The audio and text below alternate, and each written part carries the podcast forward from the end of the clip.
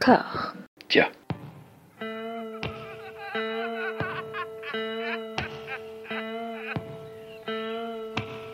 And now for something completely different. Would you like to talk about the meaning of life, darling? Sure, why not? Philosophy for two? Right. Provided the movement never forgets that it is the inalienable right of every man or woman or woman to rid himself or herself or herself. Agreed. Thank you, brother or sister or sister. Where was I? I think you finished. Oh, right. I don't want to talk to you no more, you empty-headed animal food trough whopper. I fart in your general direction. Your mother was a hamster and your father smelt of elderberries. Bonjour et bienvenue à toutes et à tous dans Discordia, le podcast qui tente d'aplanir les débats qui rongent la pop culture de l'intérieur dans une conversation apaisée. On va voir. Le sujet du jour s'y prête, s'y prête pas, on verra. En tout cas, ça a été le sujet le plus euh, délicat à mettre en œuvre. J'ai proposé très exactement à cinq personnes qui ont toutes fait « Ouh là là, je ne sais pas, non, non, non, non, euh, effacez mon numéro, monsieur, s'il vous plaît, très vite. » Et puis, surgit de nulle part un héros, la sixième personne qui a accepté. Mathieu, comment ça va? Mathieu H. On a beaucoup de Mathieu hein, dans l'univers Discordia, mais là c'est un nouveau Mathieu qui arrive. Dire comme New Challenger. Salut François, salut les, les, les Discordiens. Oui, j'ai accepté euh, cette émission. Euh, je regretterai peut-être, mais, mais bon, voilà, maintenant c'est fait, c'est accepté. Voilà, mission périlleuse donc, à savoir parler de l'œuvre littéraire romanesque, essentiellement de Michel Houellebecq. On va se concentrer sur les romans, hein, parce qu'on a. Ouais. J'ai pas fait les essais, j'ai pas fait les poésies, donc euh, bah oui, on va faire les romans. C'était déjà. Voilà. C'est déjà un poème. Donc oui, euh, Michel Houellebecq, à l'occasion de la sortie de son dernier roman, Anéantir, chez Flammarion, qu'on a, a lu tous les deux. Mathieu, toi, tu t'es proposé du coup euh, de relever le défi. Quel est ton rapport à l'œuvre de Michel Houellebecq? Comment est-ce que tu as découvert? Comment est-ce que ça a évolué? En gros, puis on reviendra dans le détail, bien évidemment. Moi, j'ai découvert Houellebecq en 98 euh, à la sortie des particules, en fait. J'avais ouais. vaguement entendu parler de lui avant parce que, euh, enfin, en 98, euh, j'ai une, j'ai passé la vingtaine déjà et je lis pas mal un truc qui, un magazine qui s'appelait Technicart à l'époque. Oh mon dieu. Dans Technicart, ils défendent pas mal euh, les particules en fait quand ça sort. Et j'ai entendu parler de Welbeck avant parce qu'il y a un truc un peu débile qui s'appelait les écrivains en HEC dans les années 90 puisqu'il y avait Welbeck, Dario Ravalek. Ravalek et Dantec. Et le nouvel observateur qui avait cru malin de, de, de dire les écrivains en HEC. Donc, j'en avais entendu parler comme ça, mais j'avais pas lu Extension du domaine de la lutte. Et euh, donc, du coup, j'ai lu les particules. Euh, bon, j'ai pris ma petite claque, en fait, en lisant ça. Et après, du coup, j'ai lu Extension. Et après, j'ai suivi euh, un peu de loin. J'avais pas lu Plateforme à sa sortie. Je l'avais lu un an après quand il était sorti en poche. Et après, j'ai lu, euh, soit je les lisais quand ils sortaient, soit je les rattrapais euh, à celui d'après. Genre, euh, les, la possibilité d'une île, je l'ai lu avant de lire La carte du territoire, genre je l'avais rattrapé à ce moment-là. Mais j'avais lu Soumission à la sortie, et voilà. Je trouve euh, ça assez facile à lire. Moi, je suis un lecteur un peu feignant des fois. Mmh. Et euh, je trouve que Welbeck, en fait, ça passe tout seul. Quand je, je, je commence à lire, généralement, je, je réussis à lire les euh, genre une centaine de pages d'affilée. En fait, ce qui m'arrive super rarement, parce que d'habitude, au bout de 20 pages ou 30, je reste à demain.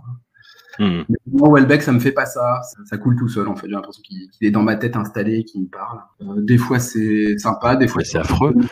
Pardon. Des fois, c'est un peu gênant. mais euh, mais euh, non, non, je trouve ça assez facile à lire, en fait, quoi. Donc, du coup, généralement, quand les livres sortent, je les dégomme assez vite. Et après, euh, j'en reviens assez vite aussi autant je trouve ça facile à lire, autant il y en a, enfin pour le, la rétrospective, je me suis rendu compte qu'il y en a plein que j'avais complètement oublié. Et certains que j'ai refait, euh, je me disais, ah non, mais c'était, je me souvenais pas que c'était comme ça. En fait. Donc certains moments de gênance sur, euh, sur, euh, sur la relecture de certains trucs. Oh, on va y venir. La plateforme, ça a été compliqué quand même. Ça a été un peu. Ouais. Surtout plateforme parce que j'en avais plutôt un bon souvenir. Je, maintenant, je me demande un peu pourquoi. Ouais. Pour entrer dans le vif du sujet, moi je l'ai découvert avec la sortie en fait de la première adaptation cinématographique d'une de ses œuvres, extension du domaine de la lutte de Philippe Harel. Philippe Harel, cinéaste passionnant du, du paysage euh, cinématographique français qui a disparu euh, après peu ou prou l'échec de, de, la suite des randonneurs, les randonneurs à Saint-Tropez. Et c'est dommage parce que c'était vraiment une voix, une personnalité vraiment à part qui en plus est arrivée à une espèce de complémentarité avec l'univers de Welbeck qui était euh, qui a pris un gros coup derrière la nuque. Hein. Le film a vieilli au niveau de les, des looks, au niveau euh, même de l'écriture, de la mise en scène et du montage, mais c'est un, témoignage d'époque qui est assez passionnant. Vraiment, je, je trouve que de toutes les de Welbeck qui a eu, c'est celle qui est à, bonne distance et qui arrive à montrer à quel point l'incarnation de ses points de vue, ça, en fait quelqu'un de détaché et cynique, mais dans un sens qui n'est pas aussi sympathique qu'on voudrait bien le croire en fait. Il y a ce côté second degré qui a émergé dans sa seconde partie de carrière à, Michel, et, là on est vraiment dans le dur, on est vraiment euh, dans la théorisation euh, bah, de sa, sa, grande thématique, c'est-à-dire la misère sexuelle et affective comme reflet euh, de, la désincarnation de, l'univers capitaliste, du libéralisme à tout craint. les deux se mélangeant euh, plus ou moins harmonieusement. Tu as revu, toi, le, film de Philippe Arel Je l'avais vu à la sortie, j'en avais aucun souvenir. Hmm. C'était spectaculaire. Et j'avais pas beaucoup de souvenirs de la lecture d'extension parce que je l'avais lu juste après les particules. Et en fait, hmm. dans ma tête, les, deux romans, c'était un peu, euh, c'était un peu carambolé, euh, mixé. du coup, j'avais un peu de mal à faire la différence entre les deux. Euh, donc j'avais vu le Harel quand il était sorti, donc à peu près un an après avoir lu le livre. J'en gardais pas un grand souvenir. Pour l'avoir revu, oui, c'est clair que c'est la meilleure adaptation de, de tout. Bon après, euh, on va dire que c'était pas super difficile vu le, en face, quoi. C'est ça. L'adaptation des particules, c'est quand même, c'est pas un problème. Enfin, on en reparlera plus tard, mais. Et euh, mais non, extension, ouais, c'est l'adaptation est plutôt pas mal. Enfin, elle réussit vraiment, ouais, à, à saisir ce que c'est euh, ce que c'est que le petit Michel, qu'on ne sait pas encore trop ce que c'est à l'époque. Euh, ouais, bon, Harel euh, a bien. Enfin, on sent qu'il a bien singé. Le, il a passé du temps avec Welbeck et il a repris cette tic. je pense à sa manière de fumer. Moi, c'est un gadget, quoi, mais le fait que Welbeck fume ses clopes entre l'annulaire et, l'index en mm. allume et avec en utilisant son briquet de tel, enfin de, généralement il, il, allume ses clopes avec son index aussi et pas normalement quand on utilise un briquet, on utilise plutôt son pouce. Mais bon. les gens font comme ils veulent. Mais, pour juger. mais c'est assez typique, de, c'est assez reconnaissable. Alors après, bon, c'est cosmétique comme, comme adaptation, on va dire, mais. Euh, non, mais il y a des attitudes, il y a le comment il parle aux autres, comment cette espèce de, de, de, froideur désincarnée qu'il avait déjà à l'époque, hein, quand il faisait des tournées promotionnelles euh, à la télévision notamment. Ouais, ouais, c'est ça. C'est ouais, c'est une assez bonne, euh, on va dire, incarnation. Hmm de d'alter ego de Michel au cinéma. Il y a José Garcia qui est, euh, qui est peut-être dans son premier rôle dramatique. Moi, c'est ça dont je me rappelais en fait. C'était le Ciao Pantin de José Garcia. et là, de le voir dans ses costumes des années 90, ça fait ça fait un choc hein, quand même. Non, ouais. mais le, peut-être le perso est peut-être un peu trop beau pour le pour le livre. J'ai relu Extension après avoir revu l'adaptation. Et, euh, il est quand même décrit comme Tisserand comme un mec super moche, quoi. José mm. Garcia n'est pas euh, Bon, il est pas méga aidé dans le film, mais bon, c'est pas tant un repoussoir à genre féminine que ça. Quoi. On dirait un de ces personnages de nulle part ailleurs quand il était en binôme avec Antoine Decaune, en fait. Ouais, c'est un peu ça, ouais. C'est type un peu bonnet avec les costumes un peu trop larges. Pour ce qui est de l'adaptation, j'ai trouvé qu'il y avait un peu beaucoup de voix off, quoi. Que tout. Euh, enfin, il y avait deux voix off différentes en plus, que as... ce qui est pas dans le livre d'ailleurs. Dans le livre, il y a que le livre écrit à la première personne. Là, le, le, film fait deux voix off différentes en fait. Elle en fait euh, il y a quand Philippe Arel parle, donc ça c'est plus raccord avec le livre. il y a une autre voix off qui dit par je sais plus qui, et qui lui euh, dit euh, notre héros était euh, ceci, cela, passé mm. le week-end à Rouen, blablabla. Et ça, c'était, enfin, je sais pas si c'était super heureux, quoi. Mais bon, par rapport aux autres adaptations, c'était très réussi. Bah, T'arrives à, à, conserver la froideur du bouquin, quoi, qui est euh, qui est un gouffre sans fond et qui tu, tu, tu te dis mais putain, le mec qui a écrit ça n'a aucune forme d'espoir sur l'humanité en général. T'avais fait un parallèle euh, en off dans les discussions qu'on avait euh, en amont pour préparer avec Fight Club de de Chuck Palahniuk. C'est vrai qu'on retrouve les mêmes thématiques, mais le bouquin de Welbeck par rapport au bouquin de, de Palahniuk qui fourmille, comme tous les bouquins de, de Palahniuk, d'inventivité et d'un surplus d'imagination qu'il essaye d'évacuer de la façon narrative la plus intéressante possible. Dans l'extension de domaine de la lutte, tu as un projet froid, didactique, de, de te dire euh, l'amour est mort, quoi, globalement, quoi. Ah ouais, c'est clair, mais c'est le, c'est encore plus prégnant quand tu lis le livre. Je crois que mm. c'est au niveau du euh, troisième chapitre, euh, enfin, ou de la troisième partie. Il y a, une, il y a un moment où il en gros, c'est Welbeck qui te parle, euh, qui te dit euh, voilà ce que je veux faire. c'est une sorte de profession de foi en fait de balancer. Et ouais, non, là il y a de couvrir la fenêtre et de sauter quoi. Ouais, faut faut être solide en fait, faut être solide mentalement parce que Mm. si tu vas pas bien et euh, si c'est le mois de novembre et euh, si tous tes amis par- sont partis et ta meuf t'a largué, ouais non, faut envisager autre chose comme lecture. quoi. Et ouais, le espèce de profession de foi qui à la fin du livre euh, m'a vraiment sauté à la, à la figure quand je l'ai relu. Là, j'étais là, waouh, c'est oh, c'est chaud là. Il est déter le Michel là. C'est pas le feel good, feel good book quoi. Et encore moins avec le, le livre suivant qui effectivement, moi je m'en rappelle à l'époque en 98, c'était euh, tout le monde ne parlait que de ça et il fallait l'avoir lu si tu voulais faire Ouais. partie de la conversation en fait. Mais vraiment avant, euh, c'est, c'est, je, je sais pas le, le- le dernier phénomène culturel français avant la, la, la viralité d'Internet. Hein. Enfin, je peut-être que j'extrapole, peut-être que je spécule, mais je pense pas tant que ça en fait. C'était vraiment quelque chose d'énorme, les particules élémentaires à l'époque, au point que ça a infusé et inspiré énormément, euh, énormément d'œuvres par la suite. Tu vois, je pense euh, bah, notamment, tu vois, la trilogie Vernon Subutex de Virginie Despentes, qui partage peu de points communs quand même, tant dans son écriture que dans sa pensée, que dans son parcours avec Michel Houellebecq. La fin de Vernon Subutex, c'est un clin, bah, moi je l'ai pris comme ça, hein, un, un, un clin d'œil à la fin des particules élémentaires qui part dans un espèce de truc SF euh, Ouais. extrapolant sur la fin de l'humanité, etc. Enfin, c'est, on est vraiment dans, le- dans, dans le même délire, quoi. En même temps, ils ont toujours été proches les deux. Euh, Ouais. Houellebecq, pas idéologiquement, mais au niveau de leur parcours, c'est euh, c'est des jumeaux en fait quoi. Ils ont ils ont éclos en même temps, ils sont euh, ils ont leur premier gros prix littéraire en même temps, euh, ils ont la consécration ultime en même temps, euh, et quand Welbeck gagne euh, son concours, il le gagne contre Despentes en fait. Quoi. Il a hérité du Renaudot la même année. Et je me souviens des interviews de Despentes. Euh, disant qu'elle était ravie de recevoir le Renaudot et qu'elle était ravie de recevoir le Renaudot l'année où Welbeck avait reçu le Goncourt quoi. Donc ouais, ils ont toujours eu ils décrivaient les mêmes pas, les mêmes choses au même moment mais ils faisaient partie de la description de la société française à un instant T quand tu vois que euh, Soumission et Vernon Subutex sont sortis le même jour qui était le jour de l'attentat de, Charlie Hebdo donc début euh, janvier 2015 tu te dis que jusqu'au bout ils sont euh, ils sont à moitié liés les deux même si le, le- les constats sont pas les mêmes et Des espèces de parallèles qui se croisent pas, en fait. Ouais c'est ça un peu mais euh, qui sont enfin Despentes elle le dit hein, qu'elle est euh, qu'elle est influencée par ce que parce que ce qu'écrit Welbeck et que euh, elle en tient compte et que euh, même si elle est pas d'accord avec lui elle va toujours écouter ce qu'il a à dire Bah, justement, les particules élémentaires, j'ai été en- encore plus, je pense, que dans l'extension du domaine de la, de la lutte, parce que le, le livre est beaucoup plus ambitieux, dans, à la fois dans son propos et dans son style littéraire. Il y avait vraiment une complexité.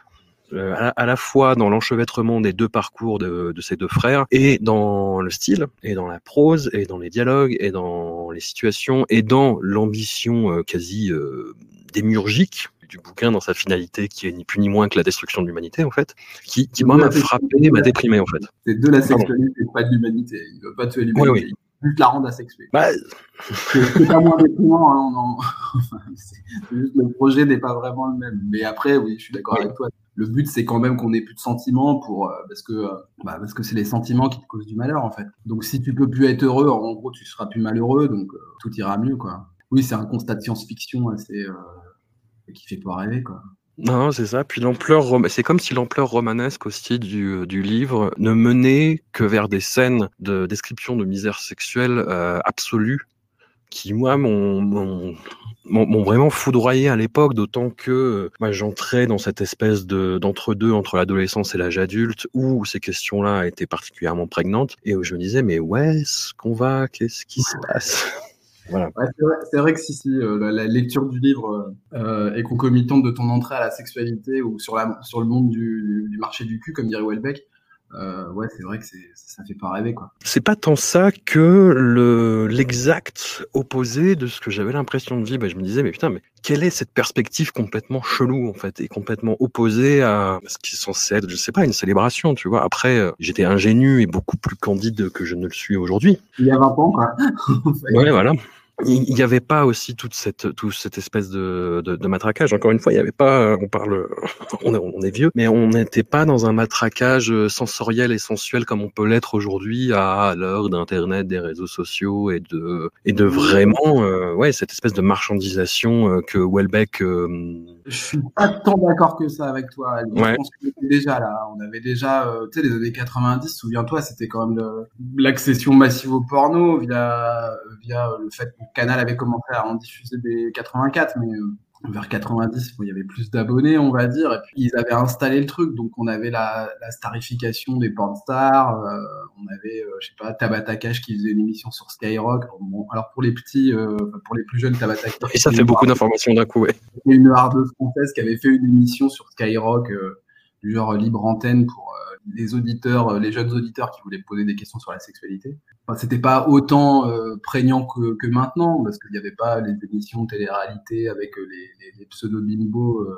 enfermés dans des. Oui, et puis même dans la pornographie, maintenant, on en est au stade vraiment de, de l'abattage industriel, quoi. C'est où Oui. il n'y a plus justement tout ce, tout cet univers-là, en fait, qui était quelque part euh, une- espèce de bulle, pas, même pas spéculative, mais une bulle, en fait, qui s'est créée en parallèle de tout et où il y avait, euh, le, le milieu a toujours été, euh, de toute façon, euh, crapoteux et crapuleux, mais il y avait encore une certaine forme de euh, bah, hé- héritière en fait de la pratique euh, du cinéma euh, érotico-pornographique dans les années 70-80, tu vois. Où là, oui, effectivement, il y avait il y avait ce côté les films étaient accessibles, on pouvait y avoir accès, tu vois, mais mais c'était pas euh, rendu au stade où on en est maintenant en fait.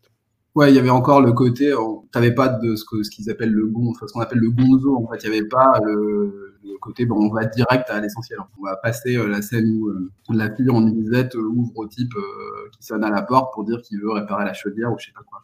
Tout ça, c'était, ça a été zappé. Maintenant, on a, puis t'as, t'as- avec le porno de maintenant, t'as un, t'as un côté à la carte qui fait que quand tu vas sur un tube de porno, on a segmentarisé toutes les pratiques en fait pour euh, taper juste dans les, euh, les- ce que veulent les gens en fait. Donc ça, euh, c'est sûr qu'à l'époque on avait plus de, enfin on avait moins de, de choix et de des trucs comme ça, mais c'était déjà un peu, c'était le début en fait. Et au-delà de ça, moi, dans les particules élémentaires, après, euh, on, peut, on peut en discuter, on va en discuter, j'imagine, mais j'ai senti un côté hum, culpabilisant, tu vois, dans, dans, dans le fait de s'abandonner dans euh, la, la, la pratique euh, sexuelle débridée. Tu vois, t'as un côté, ah, bah, tu seras forcément puni, tu vas Ah bah oui, limite en clairement. mourir, en fait, tu vois. Clairement, bah oui, t'as le- bah déjà, tu as le côté, moi, ce que, ce que j'appelle le côté euh, Jenny dans Forrest Gump, quoi. C'est-à-dire le destin du personnage d'Annabelle, c'est clairement Jenny dans Forrest Gump, quoi. C'est, euh, Mm. Donc Annabelle, la- la- l'amoureuse euh, d'enfance de- du personnage de Michel, qui est le scientifique euh, euh, un peu asocial et tout, qui va euh, mener l'humanité à, devenir asexuelle. Elle, bah, comme elle est, est conduite parce que lui ne fait rien, elle va vivre sa vie de, de jeune fille jolie. Et donc ça, c'est forcé. Et là, elle a le destin de Jenny dans Forrest Gump. C'est-à-dire que elle va vivre sa vie, elle va rouler sa bosse, elle va avoir pas mal de gens. Et quand ils vont se retrouver, en fait, ça va être juste pour qu'elle tombe enceinte et qu'après elle meurt d'une maladie à la gomme, quoi. Donc, qui fait vraiment châtiment divin. Donc euh, ça. Bah, euh, puni par là où elle a péché, tu vois. oui, c'est clair. Et à côté de ça, euh, en parallèle, on a le, le personnage de Bruno, donc le galérien euh, de, de la séduction, qui lui euh, accède enfin à, en fait, euh, rencontre enfin son double, qui l'emmène au Cap d'Agde et euh, avec lequel il va se, se, se livrer à une frénésie euh, sexuelle en fait, et qui elle aussi, euh, alors elle c'est encore pire puisque euh, elle ça lui arrive pendant qu'ils sont dans, dans un club échangiste où elle est en pleine action et, et en fait elle se retrouve alors je sais plus un truc atroce du genre la colonne vertébrale rompue ou vraiment c'est hardcore quoi. Ouais culpabilisant ouais c'est ça quoi. Ça faisait vraiment de toute façon ça n'ira pas quoi. De toute façon même si t'en profites un moment tu vas avoir un violent retour de bâton qui fait que c'est pas c'est ce ne sera que transitoire Ce- cet état ne durera pas et ça se terminera mal quoi et il y a ça dans plateforme aussi hein. plateforme Oh oui. que ça, Oui. Avant de parler de, de plateforme, il y a une première adaptation au cinéma euh, en Allemagne, parce que euh, je crois que c'est le deuxième pays où les films de, où les livres de Michel Houellebecq se vendent le, le- le mieux et où il y a beaucoup d'adaptations de, de Michel Houellebecq. Et il y a un film en 2006 de, réalisé par Oscar Roller avec superbe acteur Moritz Bleibtreu qui est très gentil qui est très Ouais, sage par rapport au livre et qui est vachement moins justement dans ce côté glauque et culpabilisant, même si ça, ça, ça ne peut qu'y faire référence. Bah, c'est, moi j'ai trouvé ça mignon, très paradoxalement, par rapport au contenu du bouquin justement. C'est clair. Alors, je relis mes notes et à la fin, je termine par Almost Happy End. Donc, euh, Oui. on finit presque sur une, sur une fin heureuse. Non, il y a quand même le, le- la, la, la, la mort horrible de la, de la De compagne ouais. de, de- la compagne de Bruno. Ouais, ça c'est cette scène est dans le dans le film. Mais euh, Annabelle ne meurt pas et ils finissent tous les trois en transat, en train euh, sur une plage. euh, on se doute être une plage allemande vu le, le nombre de gens qui sont dessus. Et ils regardent le soleil et ça se termine comme ça, quoi. Donc euh, ouais, ouais, non, End. Happy End, non. Donc, le, ouais, le personnage de Bruno est vraiment réussi, mais ça c'est le comédien qui l'interprète qui est vraiment bon. Le personnage de Michel est je le trouve trop affable en fait. Je le trouve pas social en fait. Il est, il, a l'air sympa, il mène sa petite barque, il est limite conciliant et donc là je trouve qu'on est vraiment à côté du perso. C'est c'est pas atroce comme adaptation, c'est juste euh, un peu inutile et euh, une fois que c'est une fois que c'est passé, on l'oublie vite quoi. Mais, euh, Bah, après, on en discute, hein, mais tout comme euh, l'adaptation récente française diffusée sur France 2 euh, fin janvier, c'était un téléfilm réalisé par Antoine Garceau, très très très euh, lapidaire et elliptique. Et en même temps, pourquoi pas, où les deux personnages sont incarnés euh, de, de façon très convaincante, à la fois par euh, Guillaume Gouix pour euh, le personnage de Bruno et euh, Jean-Charles Cliché pour le personnage de Michel, mais a- avec un, petit peu ce que tu reprochais aux filles pareil, avec beaucoup d'utilisation de la voix off, avec beaucoup euh, bah, de, de, de paraphrases aussi. Ouais, où en fait l'ossature narrative du, du bouquin est complètement mise à nu. Et où tu te dis mais qu'est-ce que c'est que cette histoire ouais, c'est clair, on se demande un peu où ça va en fait quoi. Ouais, Et, ça. euh, il y a des trucs, moi je trouve, alors pour le coup, euh, autant le film, le film allemand, ça n'a pas trop été une souffrance à revoir. Euh, le, le, le particule France 2, là, c'était dur quand même. J'ai trouvé ça dur. J'étais pas du tout convaincu par les deux acteurs. Je trouve que Guillaume Mhm. est beaucoup trop fit euh, et beaucoup trop beau pour jouer le rôle d'un type grassouille euh, qui a un peu du mal avec des filles. Euh, je trouve que le, personnage de Michel est trop bavard et m'a fait penser à Vincent Macaigne. Donc euh, Vincent Macaigne, il- pour moi, il n'est pas dépressif en fait. Il va pas, il va sortir une ânerie ou euh, il va faire le type un peu oh, bah, bah, bah, mais non, je le vois pas. Et il y avait des scènes où il est, les scènes où il est chez lui en train de déprimer à partir du moment où il a, il prend son année sabbatique. Tout ça, c'était naze. Euh, donc en gros, le personnage de Michel, je l'ai trouvé euh, pas réussi. Euh, Bruno, je le trouvais trop fit, trop trop beau pour le rôle. On perd complètement l'aspect science-fictionnel du truc, puisque tu dois avoir une référence au fait qu'il y ait le troupeau de moutons clonés ou de vaches clonées, je crois, mais c'est tout. C'est expliqué en voix off à la fin, du genre ouais, bon bah voilà, il a changé des, des travaux pour vers la, la face de l'humanité, point, et hop, c'est bon. Et, euh, surtout, il n'y a, pas le, côté euh, tragique dont on parlait avant, euh, punition. parce que Annabelle meurt, bon, comme dans le livre, mais Bruno se fait larguer de manière bah, off en plus. Quoi. On, le voit juste dire ah, je me suis fait lourder, elle m'a quitté, je suis malheureux et tout. Donc il n'y avait pas le, côté, bah, le, le parallèle qu'il y a, qui, qui est dans le livre, qui fait qu'ils perdent tous les deux l'être aimé qu'ils ont, euh, qu'aurait pu leur, leur faire euh, accéder à, une, à un monde de, euh, pas que de jouissance sexuelle, aussi juste d'être aimé par quelqu'un, quoi, parce que c'est- quand même ce qui leur manque à ces, ces deux garçons-là. Ouais, non, j'étais pas du tout convaincu. Gênant. En parlant de gênant, on arrive à plateforme. Voilà. Donc, euh, roman sorti le 27 août 2001. Voilà, qui parle de, euh, de misère sexuelle. C'est vraiment le paroxysme hein, de cette espèce de trilogie euh, sur la misère sexuelle et le monde contemporain et comment tout ça va se transformer en espèce de marchandisation euh, dépersonnalisante et aliénante. Et c'est un film, et c'est un, mais avec ce lapsus. C'est un livre qui, euh, qui se conclut, on va spoiler, mais sur un, un attentat euh, islamiste. Ouais. Enfin voilà, deux semaines avant le 11 septembre 2001, et ce, je pense, euh, à, à toi de me dire si c'est ça, mais c'est c'est- c'est de là que vient cette espèce de réputation euh, prophétique, euh, visionnaire qu'on nous sort sur chaque roman de, de Welbeck en fait à chaque fois genre ah mais cet homme voit dans le futur c'est absolument incroyable ce qui est un argument euh, bah, sur lequel on va revenir hein, au fur et à mesure euh, justement de, de- de- Oui, ces- surtout- des petites prévisions hein, parce qu'il y a, il y a quand même. euh, Alors, je pense qu'il y, avait, il y a eu un attentat à Bali aussi euh, qui s'est passé euh, un an après, je pense. Mm. Je pense que c'est plus pour ça le côté visionnaire, parce que pour le coup, le, le 11 septembre, il l'a pas vu du tout. Et le truc, c'est qu'en plus, moi, ayant lu le livre euh, un an après sa sortie, j'avais pas du tout fait le parallèle euh, avec le 11 septembre, parce que Hmm. je me rappelais plus en fait que le livre était sorti euh, fin août, euh, fin août 2001. Et par contre, il y avait eu l'attentat à Bali, et donc là, du coup, je, ouais, j'y pensais quoi. Je me disais ouais. Puisque le- l'attentat à Bali, c'est exactement ce qui se passe dans le livre. hein. C'est des types qui arrivent en zodiac sur une plage et qui canardent tout le monde, et c'est ce qui se passe à la fin du livre. Je trouve que c'est plus de là que ça vient le côté, euh, le côté euh, visionnaire. Pour le 11 septembre, je pense que le truc était tellement gros que les gens n'ont pas dû euh, faire le rapprochement. Enfin, je, je me souviens plus de l'époque. Je te donne tout à fait raison hein, sur, sur ce point-là, mais il y a eu aussi la, campagne promotionnelle autour du livre, pendant laquelle en fait euh, Michel Houellebecq est revenu sur ses opinions sur l'islam. C'est là où il y a eu bah, cette fameuse citation où il disait que c'était la religion la plus con. Ça, a beaucoup joué là-dessus et sur l'angoisse et l'ambiance très très très particulière du moment. Oui, c'est sûr que là, c'était- particulier, effectivement. Mais le, il le dit, c'est dit dans le livre hein, euh, que c'est la, la religion la plus bête, hein, il me semble.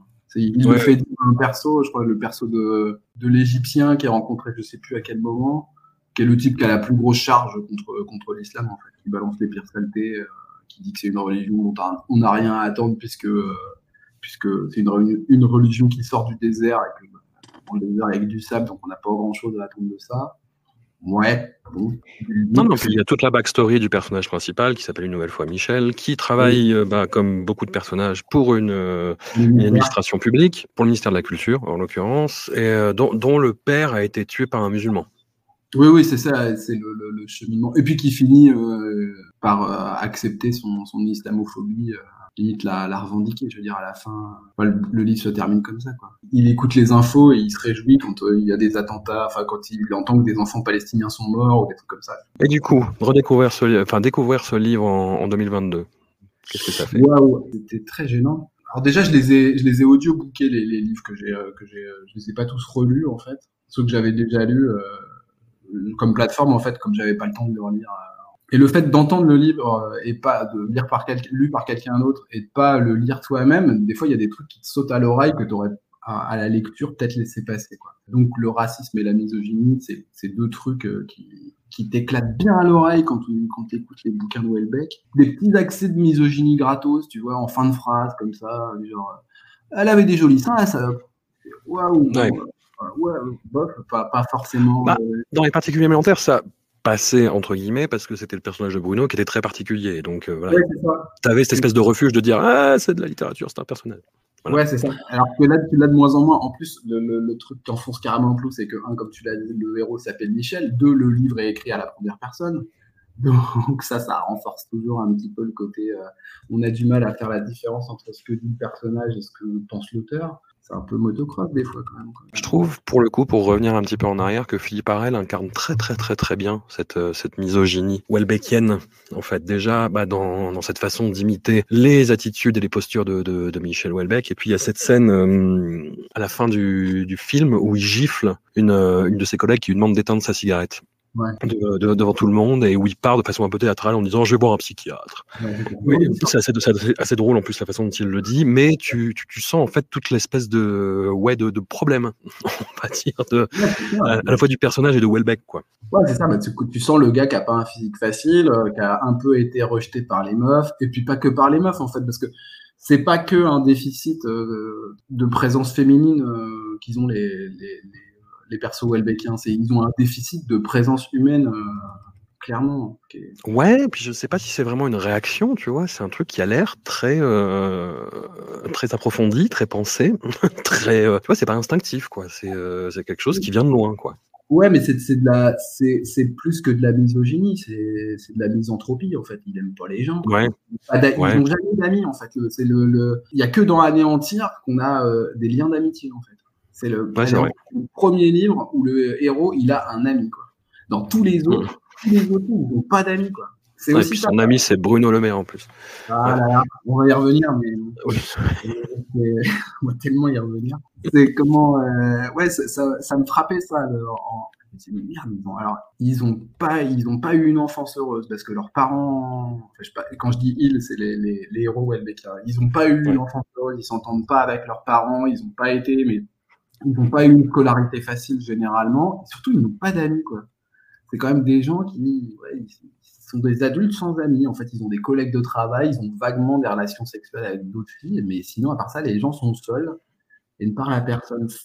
C'est, euh, enfin, pour moi qui ai eu euh, pas une enfance malheureuse, euh, qui ai des bons rapports avec mes parents et qui ai beaucoup d'amis, c'est, quand même des trucs assez très très loin de moi en fait. Je me dis ouais. Donc du coup, ça m'intéresse un peu. Le, tu sais, je vois, je vois ça un peu comme un truc exotique en fait. Hmm. Comment les gens qui n'ont pas d'amis et qui n'avaient pas de famille, c'est pas easy pour eux. Ouais, je comprends pour qu'ils font la gueule et qu'ils sont un peu, un peu dépressifs. Sur cette thématique-là, moi, c'est à peu près à cette époque que je découvre. Euh, alors là, je fais un peu une entorse à ce que je disais en, en préambule, mais le, un essai de Welbeck qui est, qui est un de ses plus fameux. Hein, c'est sa son espèce. Alors c'est même pas tant une biographie qu'une interprétation de son œuvre à l'aune des thématiques qui l'obsèdent. Donc euh, c'est un, essai qui date de 91, c'est H.P. Lovecraft contre le monde, contre la vie. J'ai lu ça à l'époque parce que bah, Lovecraft avec Poe et Stephen King, c'était la, la, la, sainte trinité des auteurs que je disais quand j'étais ado. Et j'ai eu le souvenir, avant de le relire récemment, que l'interprétation de Welbeck me semblait intéressante. Mais on était dans ce monde très très euh, polarisé suite aux événements du, du, du 11 septembre 2001 euh, et où moi j'ai pas vu que le, bouquin avait été écrit en 91. Moi je pensais que c'était un truc euh, récent et je me suis dit bah, bah tiens bah, ça reste cohérent et logique avec plateforme on va dire. Et j'ai relu le, le bouquin il y a je sais pas de trois ans quelque chose comme ça et en fait bah, toute la construction de la personnalité artistique de Welbeck et le fait que Soumission était sorti quelques années en arrière, moi je ne voyais que Welbeck il disait et, Lovecraft était raciste. Il était raciste. Je vous ai dit qu'il était raciste et en fait, il ne voyait le monde que parce qu'il était raciste. Et tous ses romans sont racistes et le racisme. Et je, ne voyais que ça en fait. C'est vrai que c'est vrai que Lovecraft était un peu raciste. oui, un petit peu. Mais bon, après, euh, c'est euh, fallait, fallait être là, comme tu dis souvent, fallait être là. C'est l'Amérique de 1900, euh, c'est quoi Lovecraft C'est le début du siècle ou la fin? C'est le début 20e C'est ça, c'est fin 19e, début 20e Ouais, c'est ça.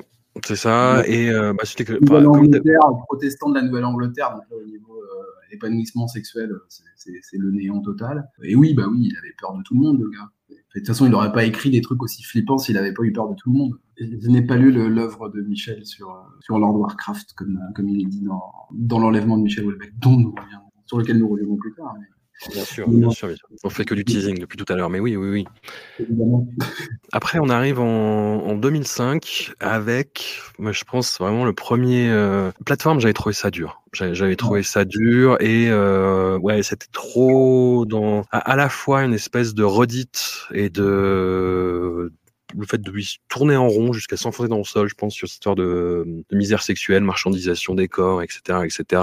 Et puis ce côté, ouais. Euh, très très très très très tendu, tendu sur le bah, tout, tout ce que tu as dit, hein, la misogynie et la relation euh, à l'islam. Et on arrive en 2005 avec la possibilité d'une. Quel joli titre. oui, oui, c'est très, c'est très mignon. Quel machin étrange. Quel machin étrange. Moi, j'avais jamais vu le film dont bah, Welbeck a tiré euh, bah, une adaptation de sa propre œuvre. Et alors là, ouais, pareil. Quel, quel machin aussi ça. Hein quel problème. Tu vois, moi, je regrettais dans les euh, adaptations de, des particules élémentaires que justement il y ait cette espèce d'évitement de, de l'épilogue, de la partie euh, science-fiction. Ah, c'est quelque chose qui me frustrait, euh, qui me frustrait beaucoup. Et là, on est en plein dedans. Et euh, je me disais, ah non, ça va en fait. C'était bien de pas de pas tomber là-dedans. Alors la possibilité du Nil, ça vient un petit peu du côté euh, euh Michel enquêteur, Michel enquêteur dilettante, Michel enquêteur, enquêteur qui n'arrive pas trop à avoir distance avec son sujet. En l'occurrence, le la secte, j'allais dire le mouvement, la secte autour de la personnalité de, de Raël, et qui était sous les feux de l'actualité en fait à cette époque-là parce que ils avaient fait bon quelque chose qui a été est par la suite, mais beaucoup euh, d'expérimentations apparemment concluantes sur le clonage.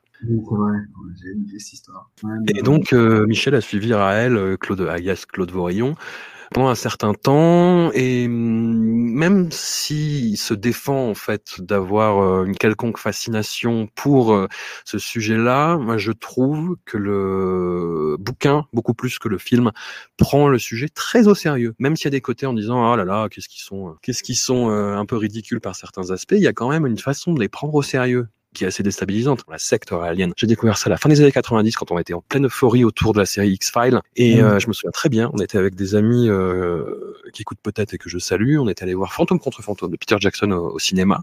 Et à la sortie, on avait vu en fait une espèce de panneau vraiment très X-Files avec marqué la vérité sur les ovnis enfin révélés, euh, monté au deuxième étage de cet hôtel. Et euh, c'était absolument pas connu, tu vois, à l'époque, à cette époque.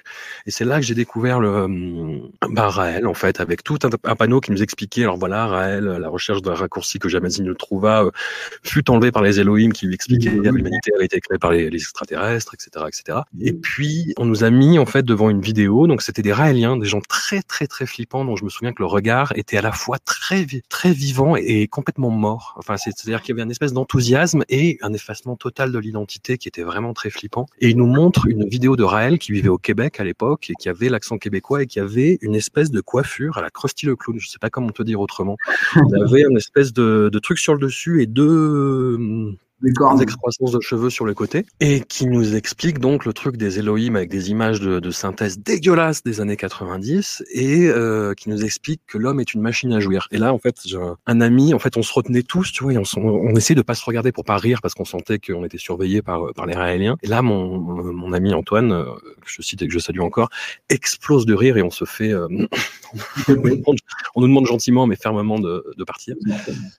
Et, et, et depuis, je n'ai absolument pas été étonné de voir que ce mouvement est complètement chapeauté par des oiseaux à des fins euh, vraiment euh, dégueulasses. En plus, avec des, des casseroles qui sont vraiment euh, immondes. Lire la possibilité du Nil et de voir quelqu'un de la de l'envergure littéraire, artistique et culturelle de, de Welbeck les prenne au sérieux, moi, ça m'a ça m'a laissé vraiment perplexe en fait. Bah, c'est le, je pense que t'as le côté, euh, t'as le côté euh, co- continuité de des recherches sur le clonage, enfin des recherches, de, des recherches de Welbeck en fait. Enfin de, le clonage en gros ça l'intéresse. Euh, il s'est dit ouais il y a les Raéliens qui font ça, tiens je vais m'engouffrer là-dedans pour faire la suite. Après euh, est-ce qu'il a vraiment donné du crédit à ce truc-là Est-ce que c'était pas un peu pour enquiquiner les gens parce que bah, c'est sulfureux quand même le côté euh, si je m'acoquine un peu avec une secte euh, tu vois Oui, et puis des- c'est des- c'est c'est le prolongement de euh, quand Bruno va au Cap d'Agde et découvre Ouais, les, les communautés nudistes euh, partouzardes, tu vois. ouais t'as t'as t'as un ouais t'as un peu un mix des deux quoi. T'as un peu un mix de- du destin de Michel et du destin de Bruno des particules qui va nous donner le destin de Daniel dans la possibilité du Nil. Je sais pas si c'est euh, si c'est euh, comment s'il avait vraiment accordé tant de crédit que ça à Raël mais Raël moi, je connaissais déjà Raël parce que il était déjà passé dans Ciel Montmardi euh, donc euh, dans les années 80 c'était une émission de Chavannes euh, qui passait le mardi soir et où il recevait c'était un peu un, un truc de polémique où c'était bien de mettre des gens qui étaient pas d'accord et puis s'il y avait moyen qu'ils se foutent sur le, la figure pendant l'émission, bah, c'était c'était bingo quoi.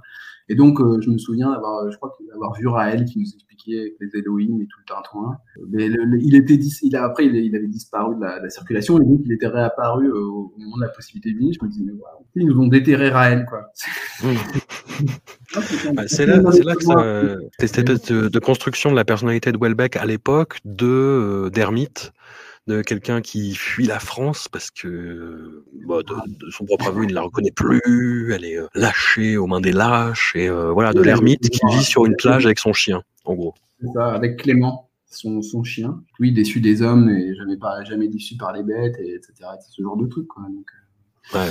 le, le chien qui, qui est déjà dans la, qui est dans la possibilité du Nil, il me semble aussi euh, que, Tout à fait. Que Daniel, euh, le- le- enfin les clones de Daniel euh, vivent avec les clones du chien. Je sais plus comment s'appelle le chien.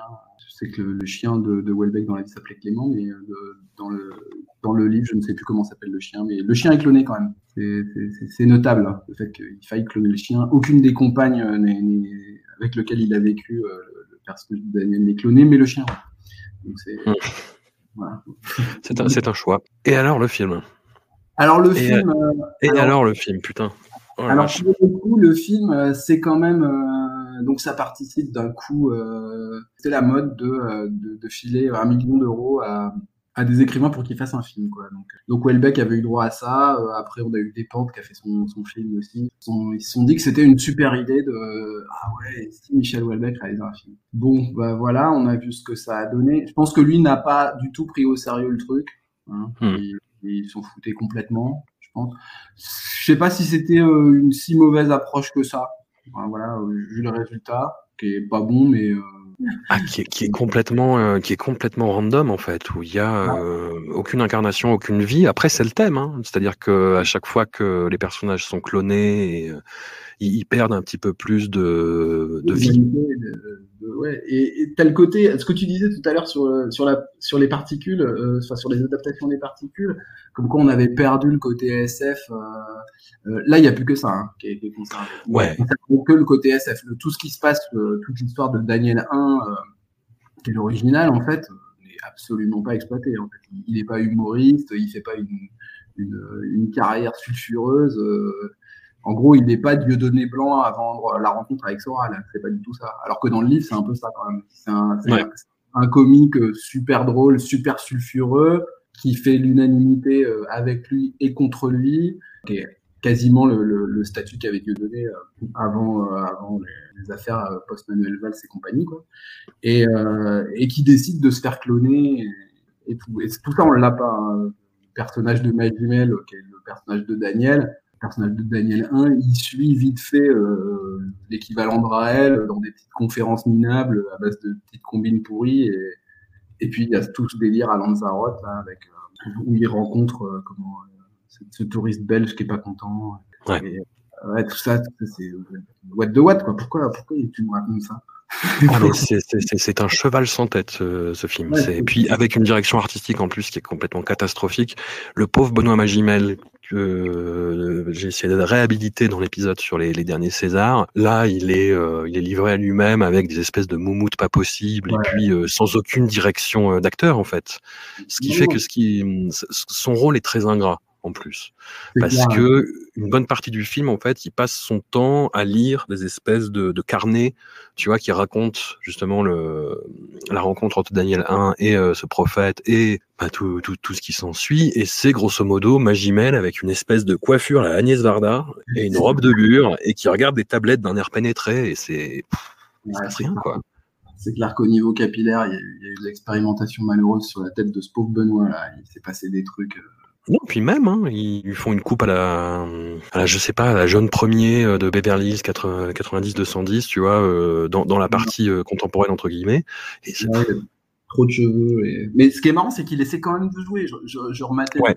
les scènes avec le Belge hier soir avant d'aller me coucher. Là. Et euh, alors le Belge est complètement aux fraises. Oh la vache, c'est affreux. Euh, tu sens qu'il essaie de, tu vois, tu sens qu'il est sérieux quoi. Il sent qu'il Hmm. va aller voir cette secte et tout. Euh, ils promettent l'immortalité. Je dis, ouais, il mouille quand même le maillot pour que dalle, quoi.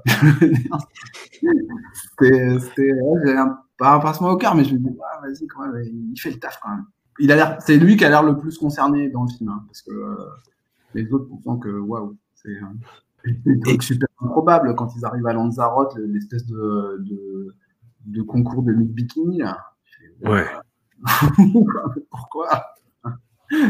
Le film raconte déjà rien, il dure 1h20 et tu vas lui perdre 5 minutes sur un concours de Miss Bikini là. waouh, quoi. Pourquoi? Bah, parce que c'est, parce que c'est Michel. Voilà. C'était surtout pour le casting des Miss Bikini peut-être.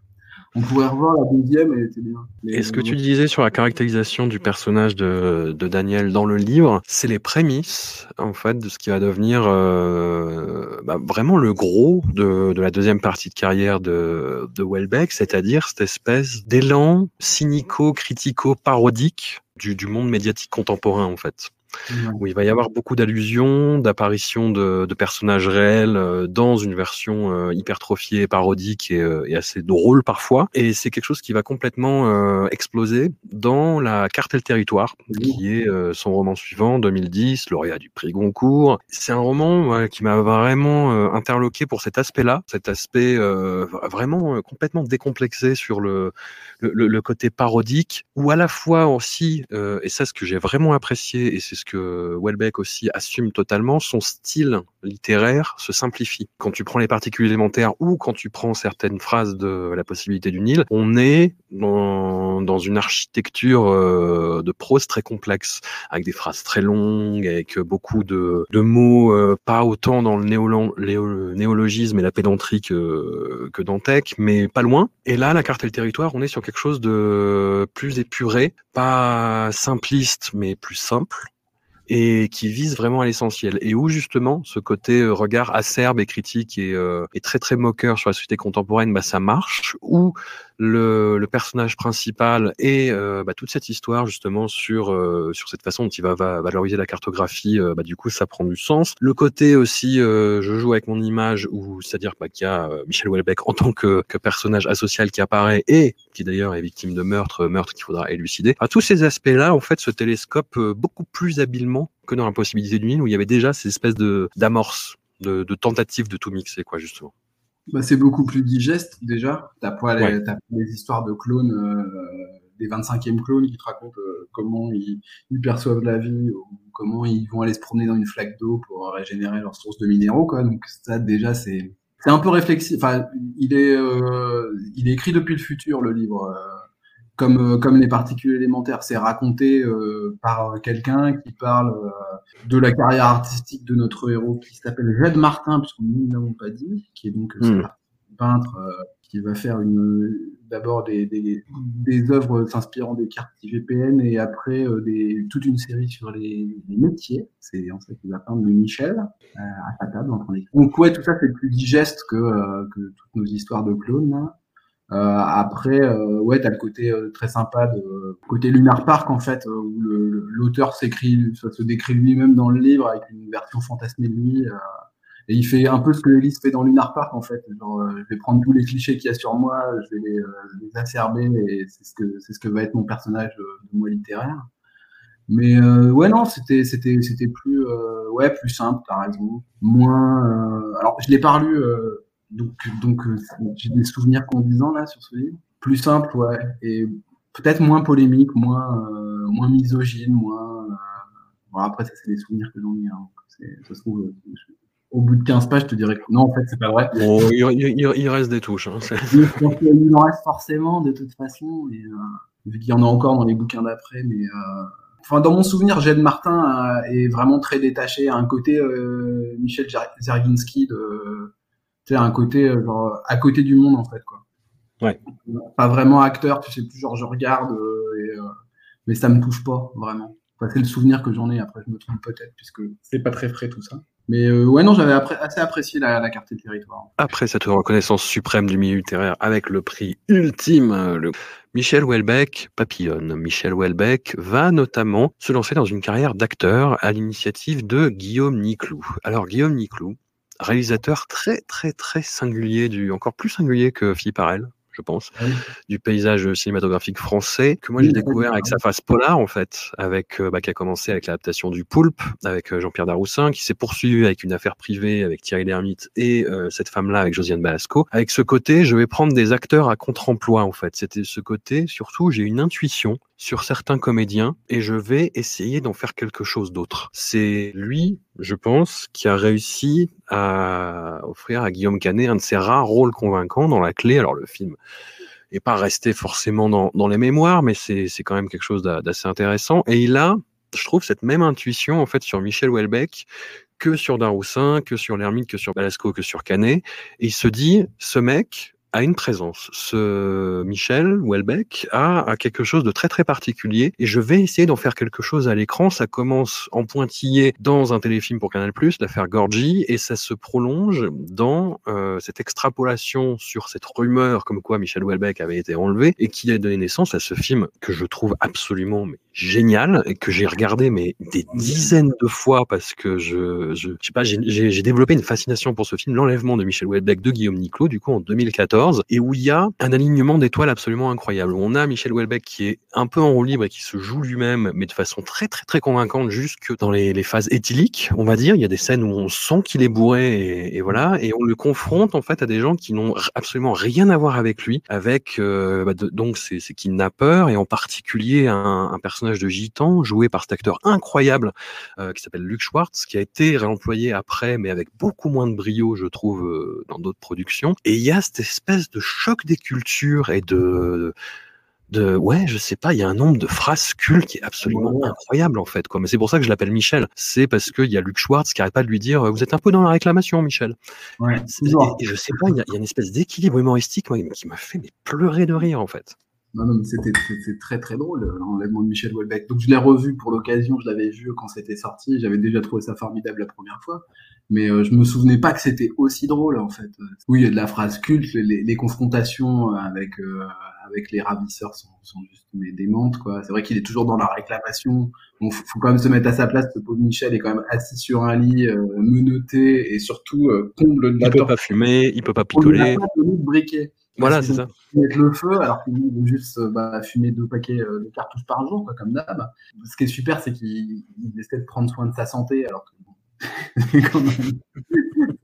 Et après, on retrouvera ça dans la suite. euh, À la sauce et la suite de l'enlèvement de Michel Houellebecq.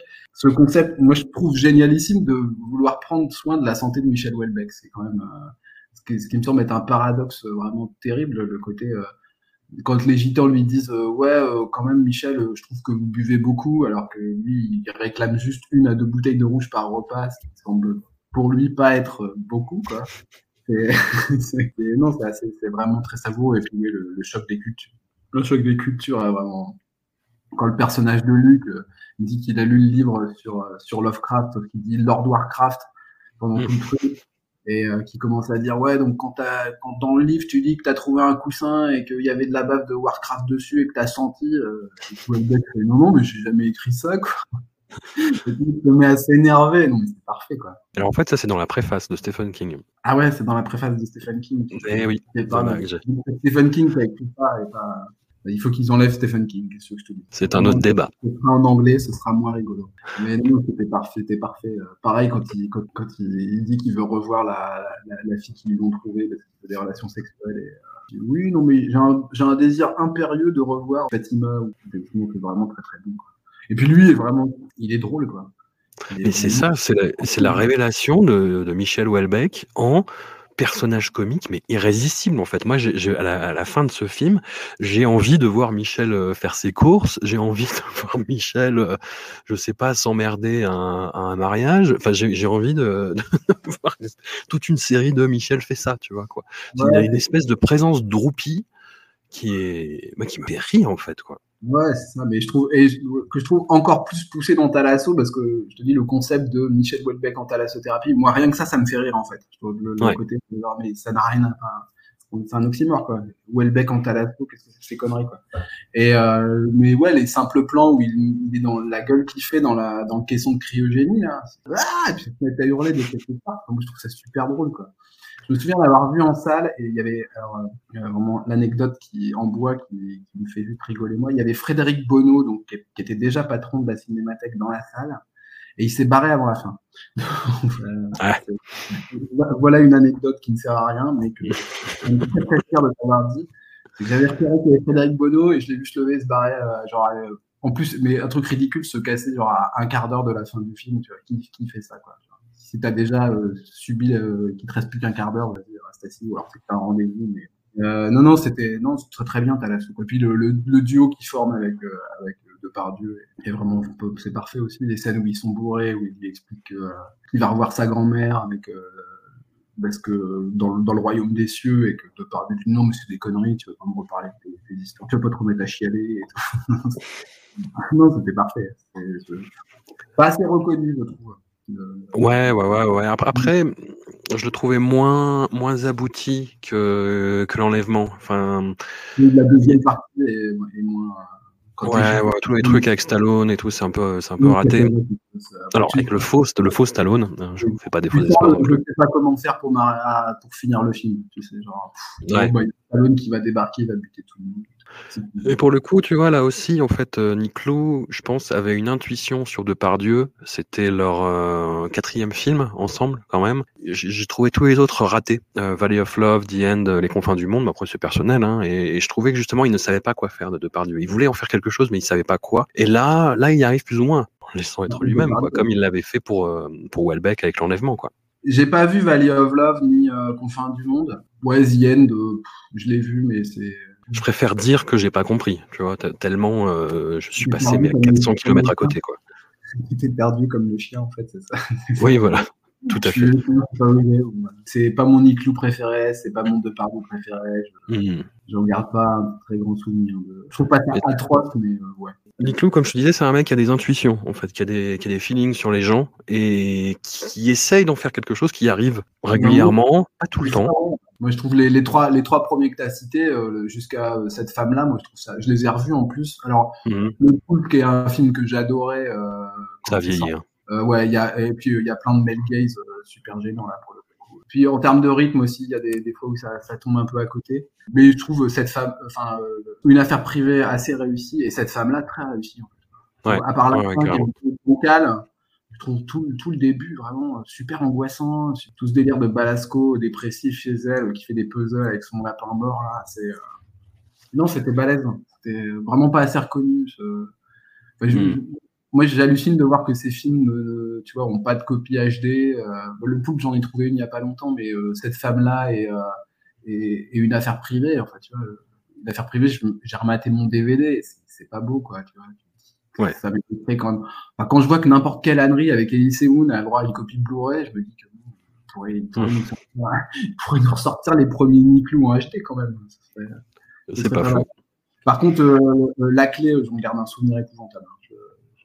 Il est allé en salle, la fleur au fusil, en mode Ouais, bon, le concile de Pierre, c'était nul, mais euh, là, euh, il revient aux affaires et être sorti de la salle en mode ouais, je sais pas. Non, c'est la, phase où il est pas bon. hein. Le concile de Pierre, la clé, Holiday. Holiday a été- affreux aussi. Ouais, pareil, c'était pas très très bien. Mais Après, j'ai lâché l'affaire, Ah, mais j'y suis revenu via, euh, via l'enlèvement, en fait. quoi. Ouais. Et le téléfilm de l'affaire Gorgi, euh, c'est bah, c'est pas trop mal. Il est, il est pas du tout dedans. Euh, en fait, on le voit cinq minutes. Ouais, c'est ça. Il fait le patron de la DST. Ouais, c'était pas mal, mais téléfilm politique euh, de Canal, un peu oubliable. on va dire. Non, mais Ni- Niclou est bon quand il, il suit une intuition et qu'il arrive euh, à, à- à lui donner forme, mais en s'abandonnant aussi, tu vois. C'est ce qui arrive dans bah, le, le documentaire qu'il a fait pour Netflix, Les Rois de l'Arnaque, Ouais. où ce qui se joue, c'est pas tant l'histoire autour de euh, cette affaire de la taxe carbone que euh, l'affrontement entre euh, le- Niclou et Marco Mouli, en fait. Oui, c'est ça, c'est ça, c'est le, le- c'est ça, le- ouais, le- le- la fascination, euh, répulsion pour Marco Mouli. euh, ok, quand même. euh, lui aussi un gros personnage, mais bon, c'est pas le sujet. Ouais. Et plus étonnant, Houellebecq va faire l'acteur chez euh, Gustave Carverne et Benoît Delépine dans un film pas très bon, très honnêtement, Near Death Experience, qui est bah, un petit peu dans la veine moins inspirée du duo, c'est-à-dire qui fonctionne beaucoup par euh, par à-coup scénaristique, qui aime bien se laisser porter par une histoire dans, sur le mode road movie et, et voir ce qui en ce qui en ressort. Moi, je- j'en ai un souvenir d'une image un peu dégueu et euh, d'un script qui au final est pas hyper intéressant et où même la présence même de Michel Houellebecq est pas exploitée comme elle le devrait. Enfin, je j'ai pas d'idée sur comment elle, elle devrait l'être, mais là, ça marche pas. Alors, le, moi, je l'avais pas vu Nirdes, donc je l'ai regardé pour l'occasion. Je trouve Mhm. ça plutôt moins moche que les derniers euh, Caravane des films que j'ai vus. Enfin, je pense à Ouais. Effect historique que je trouve vraiment, vraiment dégueulasse. Le truc, c'est qu'ils exploitent pas Welbeck euh, perso, Droopy, comme euh, comme Niclou l'a fait. Ils, ils exploitent, euh, enfin, ils font de Welbeck un personnage de Welbeck, en gros. Mhm. Euh, euh, le livre, enfin, le, le film est vraiment basé là-dessus t'as vraiment l'impression que c'est euh, une sorte de synthèse des bouquins de Welbeck, de ce qu'a plu à euh, Carvernet et Lépine dans les bouquins de Welbeck, et lui font dire en fait. Quoi. Le film est pas, euh, c'est pas dingue, mais moi je l'ai pas trouvé si dégueu que ça en fait. Euh, je veux dire, Ah ouais. parlant, je trouve qu'il y a des plans qui sont assez beaux déjà.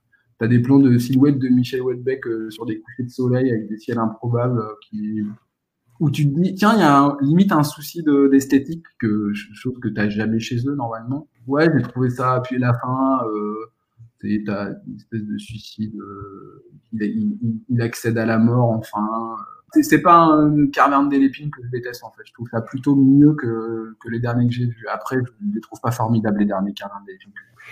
Moi, J'aimais bien euh, Feel Good avec du jardin. Je, je- trouvais, je trouvais intéressant, mais très moche aussi. je pas, pas vu. Par contre, Welbeck est très bon dans, dans Saint-Amour, où il a euh, juste un second rôle, une apparition, mais où il est hilarant. Où il, Ouais. est, euh, pro- où il joue un espèce de euh, taulier d'une maison d'hôte, où il leur présente, alors là, c'est les toilettes sèches, avec sa voix vraiment de, de, de Michel, et là, c'est assez drôle. Et Alors, chose très très très étonnante, et puis on va fermer la parenthèse, je recule le moment de, de parler du, du, prochain livre. Chose très très étonnante, et où, pour le coup, moi j'étais avec mon camarade Daniel Andreev, que, que j'embrasse très fort, au dernier festival du film de comédie de l'Alpe d'Huez, l'endroit où tu ne t'attends pas à voir Michel Houellebecq, et pourtant, il fait un, même, non, même pas une apparition, c'est quasiment un second rôle en fait, hein, parce que tu le vois dans, quand même dans 3-4 scènes. Euh, il joue dans Rumba la vie de Franck Dubosc, où il joue euh, le médecin de, du personnage de Franck Dubosc qui lui dit bon, faut peut-être se calmer, euh, faut peut-être faire du sport, euh, hein, hein, avoir une hygiène de vie, moins fumer, etc. Alors c'est un film, on en parlait avec avec Daniel, qui a la particularité d'être dirigé, enfin où toutes les tous les acteurs, y compris les actrices, jouent comme Franck Dubosc. Ce qui, wow. ce qui est très particulier, hein, ce qui donne un film très très particulier. Et il faut s'imaginer Michel Houellebecq qui joue comme Franck Dubosc, ah ouais. un personnage de médecin. Ouais, ouais, ouais, ouais, ouais. Et c'est ça marche pas. ça ne marche pas du tout. Et c'est très effrayant en fait, euh, sincèrement. Voilà, je, c'était le crossover euh, que même le même CEO n'a pas n'a pas osé tenter. Non, voilà. Vrai. Tout le monde joue comme Frank Dubosc. D'un coup, j'ai l'image de dans la peau de John Malkovich où John Malkovich rentre dans la tête de John Malkovich et il voit des têtes de Malkovich partout. C'est un peu ça. Comme ouais, en même temps, je suis euh, limite intrigué par ce que tu veux dire. Ah bah tu verras. Non non mais faut, faut, ça c'est rien que pour ça je pense. Enfin, non ouais. Non, tu Essaye, essaye de rentrer en douce non, non, non, non plutôt que player un peu une salle. Non je sais pas. N'incitons pas les gens à l'inégalité. Restons dans les clous. Euh, en parlant de rester dans les clous. Allons dans l'inverse, allons dans soumission, roman prophétique, visionnaire, tellement d'adjectifs qui ont été sortis à l'époque de la sortie de soumission. S'il en est. Ah oui, bah c'est tellement. Euh... Grand remplacement, le livre, en fait. C'est ça. On y est, hein, normalement. Mais pas tant, en fait, parce que c'est. Euh, c'est pas tant grand remplacement le livre que genre ces musulmans vont nous remplacer c'est euh, juste euh, les musulmans nous remplacent et et les gauchistes collaborent en fait. Tout à fait, tout à fait. Les islamo-gauchistes, les fameux. Alors, le, nous sommes en 2022. Le second tour de la présidentielle oppose le candidat d'un bah, parti euh, musulman, donc Mohamed Ben Abbès, qui choisit comme Premier ministre François Bayrou. On est toujours dans un visionnaire visionnaire, prophétique, et mmh. il est opposé à Marine Le Pen, du coup, et le Mohamed Ben Abbès est élu, s'en suivent euh, des émeutes dans toute la France, et puis euh, bah, l'imposition progressive, en fait, des, des euh, règles de vie musulmanes auxquelles se plient bah, tous les, les collabos. Voilà. Et pendant que euh, le, personnage principal se livre à une, euh, une analyse de l'œuvre euh, d'Huysmans, une grande obsession de, de, de, Michel Houellebecq, il se dit bah pourquoi pas le mettre là, tiens, allez. Oui, mais oui, l'obsession Huysmans, c'est euh, lié à la crainte du cancer de la bouche en fait. Ouais. Euh, c'est que Huysmans est mort d'un cancer de la mâchoire. Le cancer de la mâchoire euh, est un peu le, le, héros absent de tous les livres de Houellebecq. En fait, il est, euh, c'est la crainte ultime du, euh, donc il doit être vraiment la crainte ultime de, de, de Michel qui, qui, mange une cartouche de club par jour. C'est de se retrouver avec un bon vieux cancer de la mâchoire. Et c'est présent, mais dès, euh, dès extension du domaine de la lutte. Hein. T'as as un truc où il, il parle du cancer de la mâchoire et ça revient par petites touches des fois, par-ci par-là, jusqu'au dernier livre où là spoiler alerte sur anéantir, mais euh, où là, il va pas être euh, juste, enfin, il va être présent pour le, le cancer de la mâchoire. Oui, oui bah, sur le, le côté euh, visionnaire de, de, de, soumission, bah oui, on peut noter plein de trucs. J'ai noté plein de trucs. Par exemple, la réélection de François Hollande en 2017, c'était bien. Mmh. Manuel la, la, prédominance de Jean-François Copé. Évidemment. Euh, en face, on a l'UMP qui est donc chapeauté par Jean-François Copé. Euh, Qu'est-ce qu'on a d'autre dans le visionnaire? Euh, Non, mais le truc qui est vraiment visionnaire et que tu vois pas, c'est que euh, ce qu'il décrit sur le, le côté euh, l'état de grâce du président nouvellement élu et le fait que ça dynamite, euh, ça laisse les, les vieux partis comme des poulets sans tête, c'est peu ou prou ce qui s'est passé avec Macron après l'élection 2017. C'est-à-dire que le, le, le PS et s'appelait les Républicains déjà ou encore l'UMP, je sais plus et savait pas quoi faire. Euh, le côté le nouveau gars qui change tout parce qu'il arrive dans le game et, euh, et, qui disrupte tout. Donc il y a un parallèle Ben Abbès Macron euh, qui s'est avéré, euh, enfin qui a été euh, avéré dans la réalité. Maintenant le, le, le côté, on n'a pas été tous grands remplacés par des musulmans. En fait. On a continué de se faire néolibéraliser la, la, la, tête dans la vraie vie. C'est ça qui s'est passé. Et puis des trucs, sinon dans, dans le livre des trucs vraiment super motocross quoi. Entre les deux tours, le, le personnage part s'isoler à Martel. Donc, voilà. Au niveau symbole et euh, légèreté du truc, je pense que là, c'est un peu foutu. Quoi. On est un peu. Ouais. On est un peu. Ah ouais, que c'est subtil, que c'est subtil. Bon, il y a certains personnages qui ont fait partie des identitaires, mais euh, t'inquiète, ils étaient pas racistes. C'est des, bi- c'est des identitaires bisous câlins, quoi. Ils vont pas te casser la tête avec une batte de baseball. En fait, c'est plutôt des mecs posés et on aura un peu ça dans Anéantir aussi. Les identitaires, en fait, ça va. En fait, ils sont pas. Pourquoi Non, non, carrément, carrément. Pourquoi vous Ils sont plutôt, plutôt cool, en fait, quoi. Donc, Bah, voilà. c'est comment dire? C'est un peu l'équivalent de, de, de ce qu'ont euh, beaucoup de, de romanciers de, fascination pour l'extrême gauche. Welbeck se dit bah tiens pourquoi on ne ferait pas la même chose pour l'extrême droite finalement? Ouais, ouais, c'est ça. J'ai vu qu'il y avait un papier dans l'Express euh, qui circulait, euh, que j'ai pas lu parce que je suis pas abonné à l'Express. Il disait euh, et les Inrocks se sont rendus compte que Michel Houellebecq n'était peut-être pas si progressiste que ça. et ça Bah, là, visiblement. Bah, l'a-t-il jamais été très honnêtement. Enfin, ça, en fait. Mais c'est le côté euh, qui, c'est quand même le grand écart entre euh, entre Groland et valeurs actuelles, tu vois, Houellebecq. C'est-à-dire que il, il est euh, supporté par la team Groland parce que bah, dans les films de, de Carvernet et Lépine, et puis parce qu'il a un discours euh, anti-mondialiste en fait, quoi, anti euh, anti-libéral, anti-société de maintenant, euh, ultra-capitaliste et tout. C'est pas un truc qui le fait rêver. Donc là, anti-Europe, anti-OTAN. Ouais. Ouais, il marque des points à l'extrême gauche, en fait, on dire. Et à côté de ça, euh, bah, euh, haine totale de, des, des post-68 arts euh, qui, qui est digne d'un discours de Sarkozy. euh, et puis, bah, tous les délires anti-islam euh, qui fait qu'il a son rang de serviette chez Valeurs Actuelles et que euh, je pense que Zemmour doit lire deux lignes de soumission avant de dormir tous les soirs, tu vois, pour s'endormir en des raisons, c'est ce qui va se passer. C'est ce qui fait que c'est un personnage assez intéressant, en fait. Il y en a pas beaucoup, tu vois, des gens qui te font le grand écart entre Groland et Valeurs Actuelles. Il y en a pas du tout, même, il y a que lui, en fait. j'ai un pote qui a découvert, euh, qui a découvert Welbeck via euh, les particules, il y a pas très longtemps, il y a deux ou trois ans, je crois, et qui a un pote euh, qui est, qui est infirmier, et, enfin qui est brancardier et euh, qui est plutôt euh, extrême gauchiste que, euh, que super raciste, quoi, et qui est tombé dans, dans Welbeck et qui m'a dit mais en fait c'est vachement bien, euh, ça lui a carrément parlé, mais pour les trucs, tu vois, anti-libéralistes, anti, enfin, qui te dit que la société de maintenant c'est un peu de la, un peu tout pourri et qu'on va dans le mur et que c'est naze, quoi. C'est Hmm. pas, c'est- t'as aucun macronien qui va te dire ça, quoi. Aucun macroniste va te dire que la société dans laquelle on vit, elle est naze, quoi. Ils vont te dire qu'il y en a pas d'autres et que c'est quoi que tu veux, c'est les chars russes ou, ou, ou, ou t'éclairer à la bougie, quoi. Donc pas si évident que ça, tu vois, pas si, euh, tu vois, l'attitude de Guillaume Meurice euh, qui, qui va dire ah Welbeck de toute façon c'est un facho, c'est pas si facile que ça, c'est pas si évident que ça. En facho, je pense qu'il ferait pas, euh, il aurait pas eu le, il y aurait pas eu la méprise euh, inrecuptible, tu vois, par exemple. Et il ne dirait pas Carvernet des Lépines. Ouais, bah, après, après les inrecuptibles, c'est particulier. hein. Enfin, c'est c'est- une ligne éditoriale qui peut, tu vois, s'autoriser ce genre de, de, de, de, sortie de route euh, complètement inexplicable. C'est c'est une revue qui est capable de défendre Booba pour être à contre-courant, tu vois, alors que Ouais, ouais, euh, ouais. De toute façon, ça ne ressemble plus à grand chose. Enfin, je sais pas si. C'est pareil, ça fait trop longtemps que j'ai pas lu, très honnêtement. Ouais, et puis en plus, est-ce que ça existe encore? C'est encore un truc dont je me suis rendu compte il n'y a pas très longtemps qu'en fait ils étaient repassés en mensuel.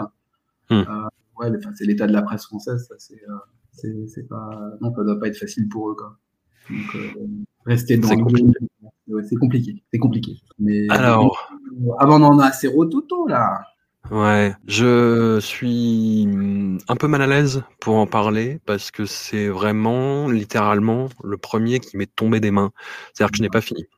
Que j'ai lu que j'ai lu aux deux tiers et à un moment, en fait, je l'ai pas jeté contre un mur, mais j'ai, je l'ai, euh, je l'ai jeté sur la table devant moi, tu vois, en disant ouais, fuck off, fuck off, Michel, fuck off.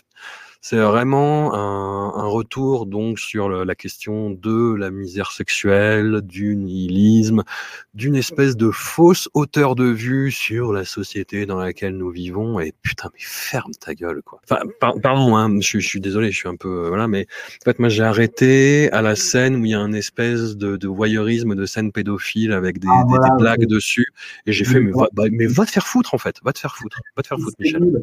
C'était tellement horrible. Puis j'ai trouvé ça mal écrit en fait. C'est-à-dire que ce, côté euh, écriture épurée, euh, simple, qui je trouve allait vachement bien avec la carte et le territoire, et bizarrement aussi ça allait à peu près dans Soumission. Là, c'est, c'est, mais je trouvais j'ai pris ça pour de la flemme en fait, pour euh, une version euh, neuneu. Après, ça correspond avec le sujet du livre, c'est-à-dire quelqu'un qui perd complètement ses affects et toute énergie en lui par le ce, ce traitement voilà, des antidépresseurs et, et des anxiolytiques antidépresseurs, anxiolytiques, les deux, je sais plus. Bref, des pilules, quoi. Le fameux comprimé sécable qui commence et termine. Voilà. Et c'est ça, on est dans une version, euh, je, ouais, pour les nuls d'extension du domaine de la lutte ou des particules, tu vois. Je, mais, mais, comme je te dis, je suis, je suis mal à l'aise parce que j'ai pas fini. Voilà. Alors, euh, tu as un côté, euh, la différence avec extension, c'est que dans extension, tu as un côté euh, revendicatif, tu vois, écrit commando, quoi. Genre, le, le mec, il, mmh il te lâche ça, c'est vraiment son message, il faut qu'il dise quelque chose, il a quelque chose à te dire, euh, tu vois, c'est... Et puis les vénères, quoi. Notre héros de sérotonine, qui s'appelle donc Florent Claude, puisque euh, il faut quand même le nommer, euh, déjà direct, il te dit qu'il a un nom de merde. Il te dit que c'est pas terrible, Florent, il trouve ça moyen, et que Florent Claude, les deux mis ensemble, il trouve ça zéro. Donc déjà, tu te dis, euh, le perso, euh, enfin, l'écrivain aime son personnage, puisqu'il le caractérise direct par un nom de merde. Et en fait, le, ce, ce héros est très difficile à, à suivre, en fait, parce que il, ben, il est chiant, en fait. Il est hmm. chiant, il, est, il, a une vie un peu pas terrible. Euh, alors lui, je te disais qu'ils n'avaient pas d'amis, c'est pas vrai, lui il va retrouver un de ses amis, euh, mais ils vont pas vraiment faire des trucs qu'on fait entre amis, c'est-à-dire qu'ils vont juste s'ennuyer poliment dans la même pièce. Et en fait, le, le, le héros voit tout de loin, voit tout euh, ouais, de manière détachée et euh, sans intervenir sur, le, sur les événements et euh, sans avoir non plus véritablement d'affect. Il se laisse porter par le truc, il dit ouais peut-être qu'il faudrait que fasse ça, mais bon, non. Puis au, final, euh, on, on, on, revient dans le, euh, le personnage qui euh, voudrait se suicider, mais que mais qui a pas assez de courage pour le faire. Donc mmh. il va il va rester assis sur une chaise et attendre que ça se passe. Je crois que c'est le, à la fin de de plateforme, il dit un truc du genre malheureusement, l'absence d'envie de vivre n'était pas une raison suffisante pour mourir. Et eh ben, c'est sérotonine, c'est exactement ça. Le type n'a plus mm. aucune envie de vivre, mais euh, bon, bof, bah, comme ça vient pas, je vais attendre. Je vais attendre, ça viendra bien. Donc euh, c'est sûr que c'est pas méga palpitant. Alors pour le côté visionnaire, puisqu'il faut quand même parler du côté visionnaire toujours, il y a ce, ce, ce cette jacquerie paysanne, puisque l'ancien ami qu'il retrouve est donc un paysan. Euh, un ancien noble euh, déchu, euh, qui est paysan euh, et qui donc bah, croule sous les dettes comme tous les paysans, et à cause de l'Europe, voilà. Sachant que Florent Claude, lui, travaille genre à la Commission européenne, je crois. Il est, il fait des rapports pour les sur sur l'agriculture à la Commission européenne, me semble-t-il. Donc il est bien conscient que c'est de la faute de l'Europe. Il est bien conscient que tout ça ne sert à rien. Et ouais, tiens, on a encore un personnage inutile professionnellement parlant qui est aussi un truc euh, dont il parle à la fin de plateforme en fait, sur les gens qui sont utiles et les gens qui sont inutiles au monde du travail. Et presque tous ces persos, euh, voilà, s'ils arrêtent de bosser, en fait, ça changera rien à la, face du monde. Et, euh, et, le truc qui les déprime, c'est qu'ils en sont conscients en fait, quoi, qu'ils ne servent à rien et qu'ils font des trucs qui, qui sont pas intéressants. Mais donc ouais, il va retrouver le, le cet, ami agriculteur qui va partir dans une sorte de commando révolte paysanne hardcore euh, en mode bombe, bombe agricole et, euh, et qui va se terminer par cette scène d'apothéose où ils vont tirer au lance-roquette sur une moissonneuse batteuse dont le plein a été fait, donc qui a un gros réservoir d'essence, et qui se trouve sur une bretelle de péage sur l'autoroute A13, donc l'autoroute qui, va, qui relie Paris à la Normandie, au niveau de la sortie pour à Deauville, quoi. Tir au RPG, au lance-roquette, donc il fume des joints de scalp pur et, tout ça, tout ça. Et, donc on retrouve encore de la misogynie euh, galopante puisque euh, Florent Claude au début euh, quitte sa, compagne qui est une jeune japonaise qui fait des vidéos porno dégueu. Là, on apprend que la femme de son ami paysan, évidemment, le, quitte au bout d'un moment, alors que le type est acculé, euh, enfin, crevant sous les dettes, et sa femme le quitte quand même. Ah les bonnes femmes, on peut vraiment pas leur faire confiance, quoi. Waouh, quand même, quoi. Et puis, euh, et puis oui, il y a toute cette histoire de, euh, il voit son espèce de voisin pédophile là, et, donc évidemment, ça va le faire marrer, il va même pas intervenir, donc c'est là pour te dire qu'il est plus sensible à rien, que même ça, ça choque pas et tout. Ouais. C'est super. C'est ouais, c'est crapo, c'est crapoteux quoi. Complètement. Complètement. Je crois qu'on est dedans là. Non, mais Et- autant, tu vois, dans les euh, dans, dans tous ces précédents romans, il y a, il y a déjà eu des, des, des, des scènes choquantes qui brisent euh, des, des, des tabous. euh, mais là, tu sens que c'est c'est juste pour choquer, en fait. Que c'est Ouais, juste pour mais- une espèce de, de les pas de bourgeois. euh. Euh, Est-ce que tu es allé jusqu'à la scène où euh, il essaie de revoir son ancienne, euh, son ancienne amoureuse? Non, non, non. En fait, il essaie de renou- renouer avec son ancienne amoureuse, donc euh, il va l'espionner et là il se rend compte qu'en fait elle a un enfant. Donc il se dit euh, jamais je pourrais la séduire si elle a un enfant. Donc il se dit il faut que j'enlève l'enfant du truc. Et donc tu as une scène où en fait euh, genre il prend un fusil de sniper et il met le gamin en joue, tu vois. Et là, franchement, alors après la scène de la pédophilie où il intervient pas, là, je vais buter un gosse, tu fais, Ouais, s'il te plaît, tu m'as, c'est quoi la suite, quoi? Ou finalement, il le fait pas. Donc, euh, il se dit que, bah, il pourra pas renouer avec euh, sa chérie d'amour euh, dans le temps. Et puis, donc, bah, il se rassoit sur une chaise et il attend de mourir, quoi. Ouais, non, pas, euh, pas, sérotonine, définitivement pas mon, mon Michel préféré. Et je l'ai lu, euh, voilà, j'ai- je l'ai lu assez rapidement, et je l'ai reposé, euh, je crois que ma compagne m'a demandé, euh, je le lis, je lui ai dit non. Je lui dit, oh, Ouais. Lis autre chose, mais ça, je Ça, c'est fait. Ouais, ouais, ça, c'est fait. On en arrive à anéantir. On y est. Voilà. Le dernier, le cru millésime 2022. Euh, ah là là, j'ai tellement, euh, mais je- tu vois là, j'en suis arrivé au stade de vraiment. euh, on parle de hate watch pour les gens qui regardent des séries ou des films qui se, qui n'aiment pas. Tu vois, pour, en, en sa- en sachant qu'ils n'aiment pas. Là, j'en étais au, au hate reading. Tu vois, qu'au hate read. Je, je- je ne vois là-dedans qu'une parodie de ce qu'il a fait avant. Je ne vois que une complaisance en plus avec ce côté ah je vais emmerder les gauchias, je vais emmerder les bien-pensants. Et puis c'est enfin très très très très honnêtement, littérairement, ça n'a aucun intérêt. C'est naze, le côté politique fiction qui moi me fait marrer, tu vois, où il s'empare de figures réelles et en propose une, une, une version parodique, décalée, euh, qui, je pense, joue beaucoup hein, sur euh, l'affection que les gens de Groland euh, ont pour lui, parce que il y a un côté euh, satire qui est Mhm. avec un i hein, pour le coup. Ouais. Mais, mais, mais là, et là, ça marche pas en fait. Et tu, rien qu'en fait les noms des personnages. Oui. Le, le héros s'appelle Paul Raison. truc que j'ai écrit sur mes notes, c'est le choix des noms, what the fuck. Putain, ouais. mais In the le know. héros s'appelle Poraison. Sa Ouais. compagne s'appelle Prudence. Le Bruno Le Maire s'appelle Bruno Juge. Oui, parce qu'il faut le dire aussi. Voilà, il y a, il y a c'est du Bruno Le Maire porn.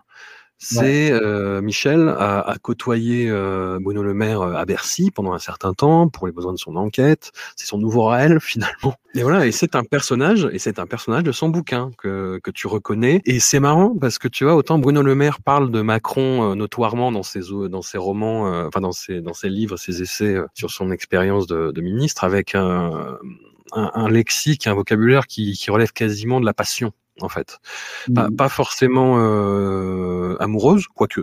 Peut, on, peut, on peut se demander, mais, mais vraiment un truc de ces, bleu- ces yeux bleu azur qui fixaient l'horizon, tu vois. Bah, là, on n'en est pas loin. hein. On n'en est Ouais, pas loin. Il y, a, il y a une fascination euh, qui est, qui est pas homo-érotique, mais qui est, euh, oh là là, quel homme euh, constructif, euh, visionnaire, avec euh, vraiment la tête sur les épaules, qui travaille, en plus qui est plutôt beau, beau mec, euh, qui après se met à faire de la muscu, donc c'est encore mieux, tu vois. Enfin, Ah.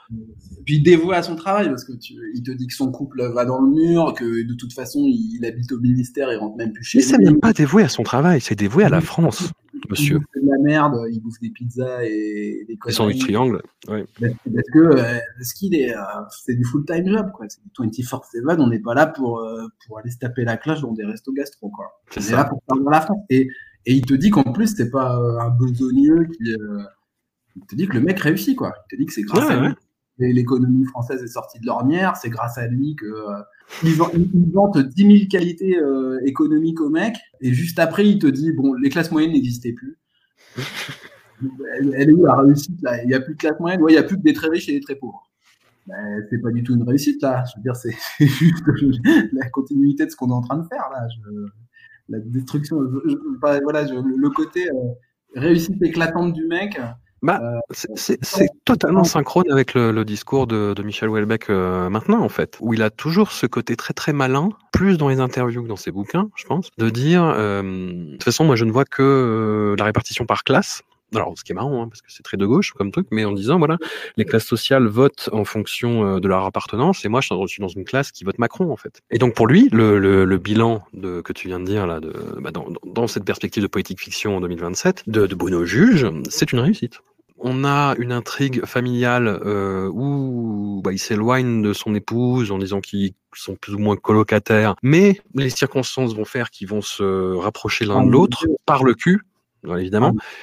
Et euh, mais avec une vision moi, qui m'a franchement surpris pour du Welbeck, c'est-à-dire que c'est presque positif, il y a presque de l'amour là-dedans en fait. Bah, déjà, il a un ami et il renoue avec sa femme, quoi. C'est quand même deux Ouais. trucs qui n'arrivent jamais à un héros Welbeckien. Son père a une, une galère, mais ne meurt pas. Son père n'est pas mort, alors que normalement, euh, j'ai relevé les, les, les, les trucs récurrents que tu retrouves dans tous les bouquins. Euh. Et donc, le- t'as toujours une histoire de père qui meurt, ou alors de, le père, c'est toujours un gros sujet chez Welbeck, en fait. Soit il est mort, soit on va toucher un héritage, soit il y a des relations conflictuelles avec lui, mais t'as toujours une histoire avec le père. en fait. Et t'as, euh, ouais, le, père, ça revient dans presque tout. Et là, euh, là, donc, il meurt pas, donc, euh, il renoue avec sa femme, il a un ami. Donc, on a dit qu'on allait spoiler. De toute façon, on a déjà parlé tout à l'heure. Il va avoir un cancer de la mâchoire, mais on va pas, il va pas mourir de son cancer. Enfin, le, le livre ne, Mmh. le héros, quoi. Ouais. On le laisse euh, très mauvaise posture, on va dire, mais, euh, mais il ne le tue pas, quoi. Mais après, euh, oui, c'est un peu le, le, l'exégèse. Mais par contre, il euh, tue, il suicide le petit frère Voilà. du héros, qui, alors là, voilà, on se dit à l'écoute de, euh, de ce qu'on a dit pour l'instant, ah, mais où est la misogynie, où est le côté tendax Le côté misogyne et tendax arrive avec la femme de son petit frère, enfin, Ah, sa, sa- sa compagne, voilà, qui est une horreur, qui est une abomination, qui est une journaliste gauchiste revancharde, qui va pousser le frère au suicide, par pure revanche, en fait. Elle est pas du tout crédible, d'ailleurs. C'est, euh, Ouais, non, c'est tellement poussé, en fait, que c'est, euh, ouais.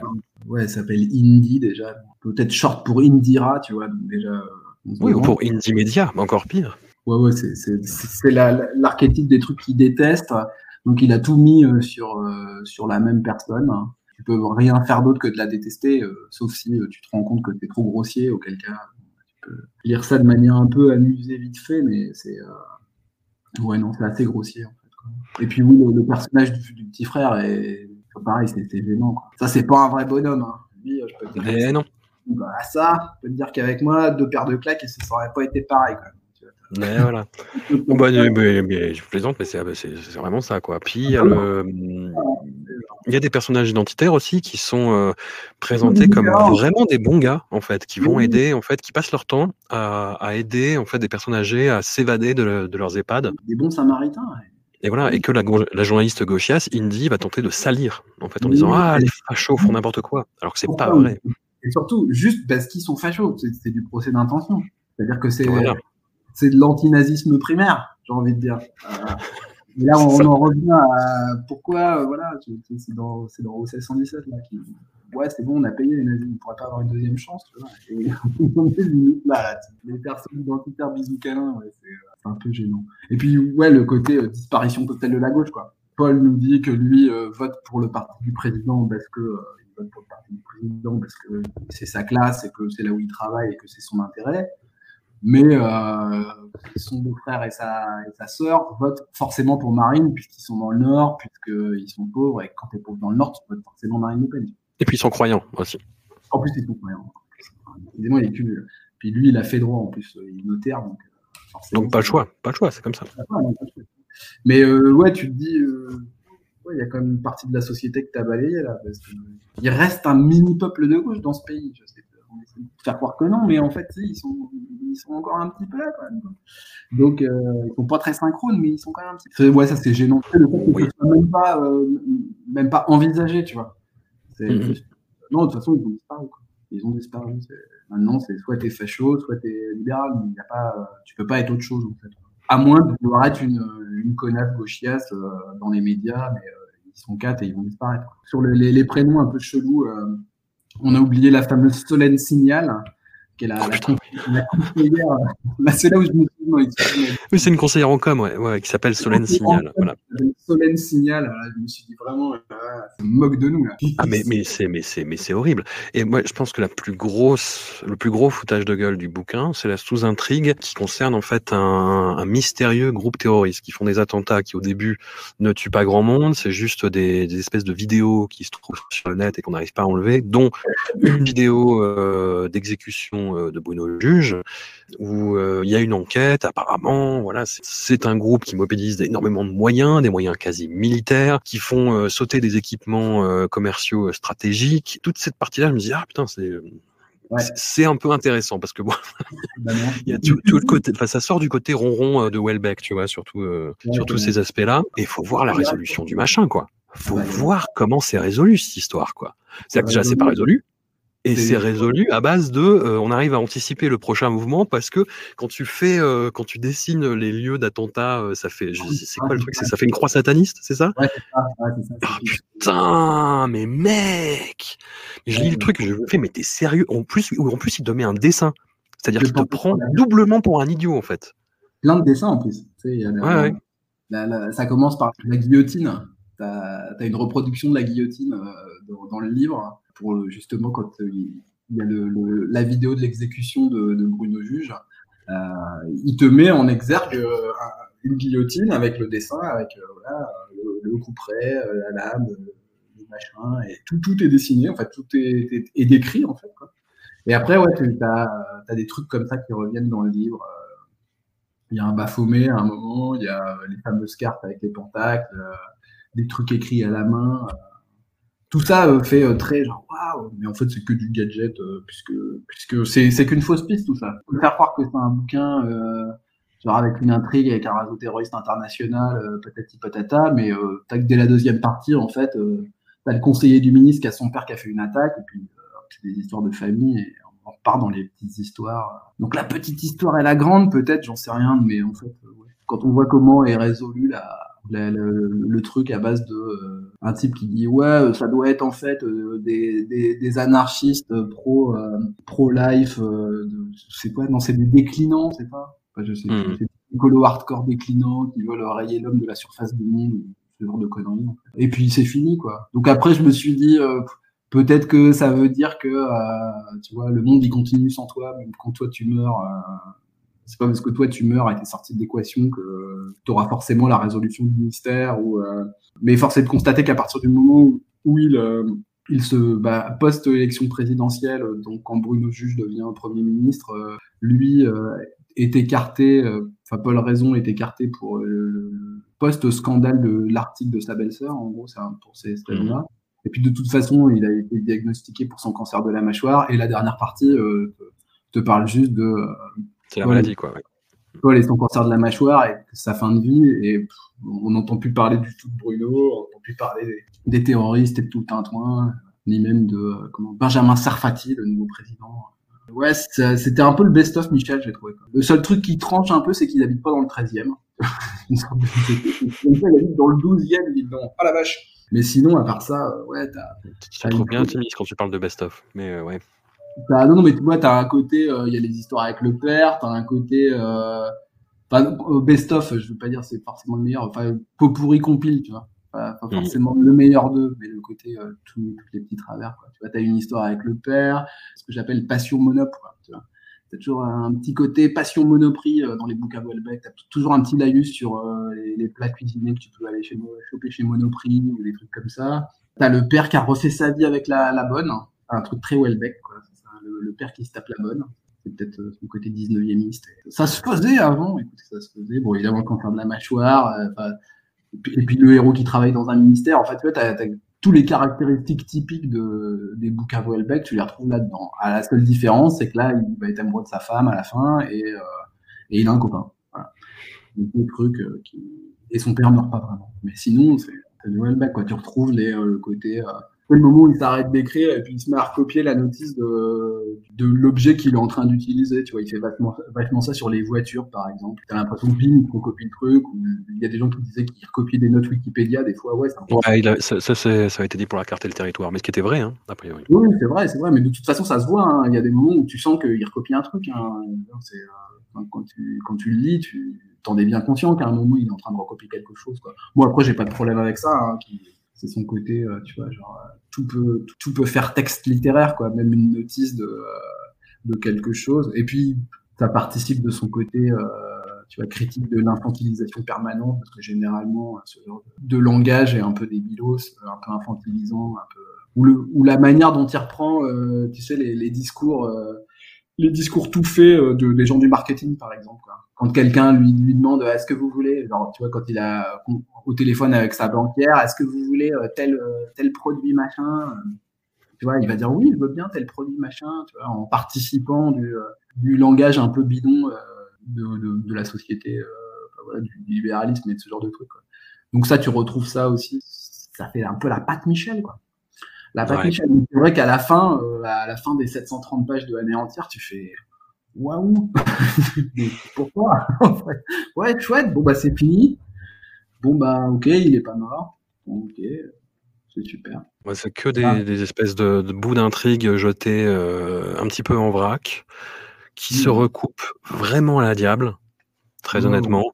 J'ai l'impression qu'il est fini comme auteur en fait. Enfin, c'est affreux hein, ce que ce que ce que je dis ou, pas. Mais euh, j'ai l'impression que quelqu'un qui se qui n'en finit plus de s'auto caricaturer qui n'en finit plus euh, de ressasser les mêmes euh, antiennes. Ce qu'il y a de nouveau, en fait, c'est le côté euh, Macron porn, en fait. Ouais. C'est tout. C'est le seul truc un peu nouveau, en fait. Clairement, parce que ouais, tout ce que je te dis, le reste, c'est tout ce que je disais tout à l'heure sur le catalogue des trucs que tu retrouves dans tous les autres bouquins. C'est ouais, c'est le côté euh, le, super Welbeck mix, quoi. Mais avec, euh, j'ai rajouté, bah, j'ai un copain, je déteste pas ma femme, et alors que bon, c'était mal parti avec sa femme, je veux dire, elle était quand même dans un trip néo-païen qui bouffent du quinoa. Et enfin, tu vois, au début, euh, c'est quand même les hommes bouffent de la merde, du pâté et de la charcute, les femmes mangent du quinoa et des trucs bio, quoi. Ce genre de raccourci, tu fais. Voilà quoi. Ouais, il y, a, y a un truc quand même qui est, euh, c'est très classiste, hein, ce que je vais dire, mais il y a eu beaucoup de comparaisons entre Michel Houellebecq, surtout à l'époque de Soumission en fait, avec ce roman français absolument horrible qui s'appelle Le Camp des Saints, qui a été écrit par Jean Raspail au début des années 70, où Jean Raspail, en fait, euh, était sur une villa de la côte, alors je sais plus si c'est la sienne ou si c'était chez un ami, et qui s'est dit, mais qu'est-ce qui se passerait si le tiers-monde arrivait, en fait? Et voilà, c'est un roman euh, qui est particulièrement prisé de, de l'extrême droite, que Jean-Marie Le Pen aime beaucoup, que Marine Le Pen, je crois, a brandi en exemple, y compris récemment, et où le principe du bouquin, c'est euh, une masse de migrants indiens embarquent sur des bateaux où ils passent leur temps en fait à se nourrir euh, d'excréments et à forniquer entre eux, parfois même euh, des enfants, pour arriver sur les côtes françaises et envahir le pays. Voilà, c'est vraiment le grand remplacement, le, le livre en fait. Et les autorités françaises ne font rien par ah euh, charité humaine en fait, parce que on ne peut pas empêcher les migrants d'arriver et tous les migrants euh, finissent par envahir le monde occidental et euh, plier le monde occidental euh, à leur mode de vie qui est barbare et sauvage. et, tout, quoi. voilà. Lois, quoi. Non, mais c'est pire, c'est pire que ça parce que c'est vraiment le, le, le, enfin, j'ai pas, j'ai pas réussi à dépasser la moitié du bouquin tellement c'est, t'as as envie de même pas de te doucher, mais de te passer au karcher en fait après l'avoir lu quoi. C'est un truc qui est vraiment mais, d'une dégueulasserie, mais comme j'en ai rarement lu, à part dans un bouquin américain euh, qui s'appelle Les Carnets de Turner, qui est un gros gros gros euh, truc délirant de politique fiction dans, dans ce délire-là, mais c'est où des suprémacistes blancs n'ont d'autre choix que de prendre les et de buter tous ceux qui ne sont pas blancs, donc limite encore pire, quoi. Et, euh, et, le, et le camp des saints, en fait, c'est. Mmh. Bah, t'as un peu de ça dans Soumission, mais c'est plus subtil que le camp des saints. T'as un petit peu de ça dans Anéantir, c'est-à-dire que l'attentat final d'Anéantir, où c'est euh, bah, des migrants qui sont tués et ça déclenche une espèce d'émotion euh, nationale qui fait que ce n'est pas le candidat très talentueux par ailleurs, du, comme le dit Michel, mmh. du Rassemblement national qui gagne, mais. voilà, espèce de Jordan Bardella, mais encore plus oui, ouais.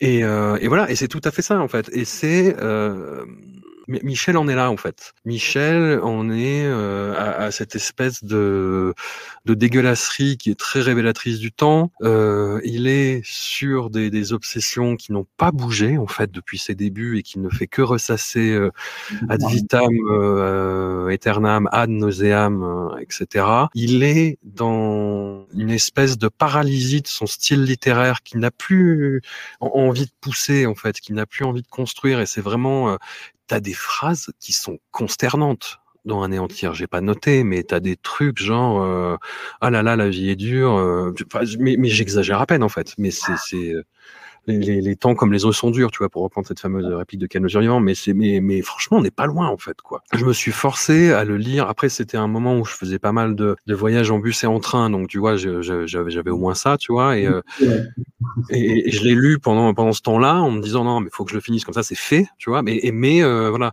j'avais pas ce dégoût qui m'a pris euh, pendant une scène dégueulasse de, de sérotonine. Et puis, c'est plus varié aussi narrativement que sérotonine. C'est peut-être ça qui y a aussi. Mais, putain insupportable aussi, quoi. Bah, ouais. t'as juste envie de le frapper, quoi. Il est chiant. Euh, Paul, il a, il a des enjeux quand même un peu, tu vois. Il, ouais, ouais. il aime bien son boulot, et il se sent pas inutile, tu vois. Déjà, c'est un, un, des rares qui se sent pas inutile. Tous les autres se sentent inutiles. Hein. C'est euh, je disais tout à l'heure.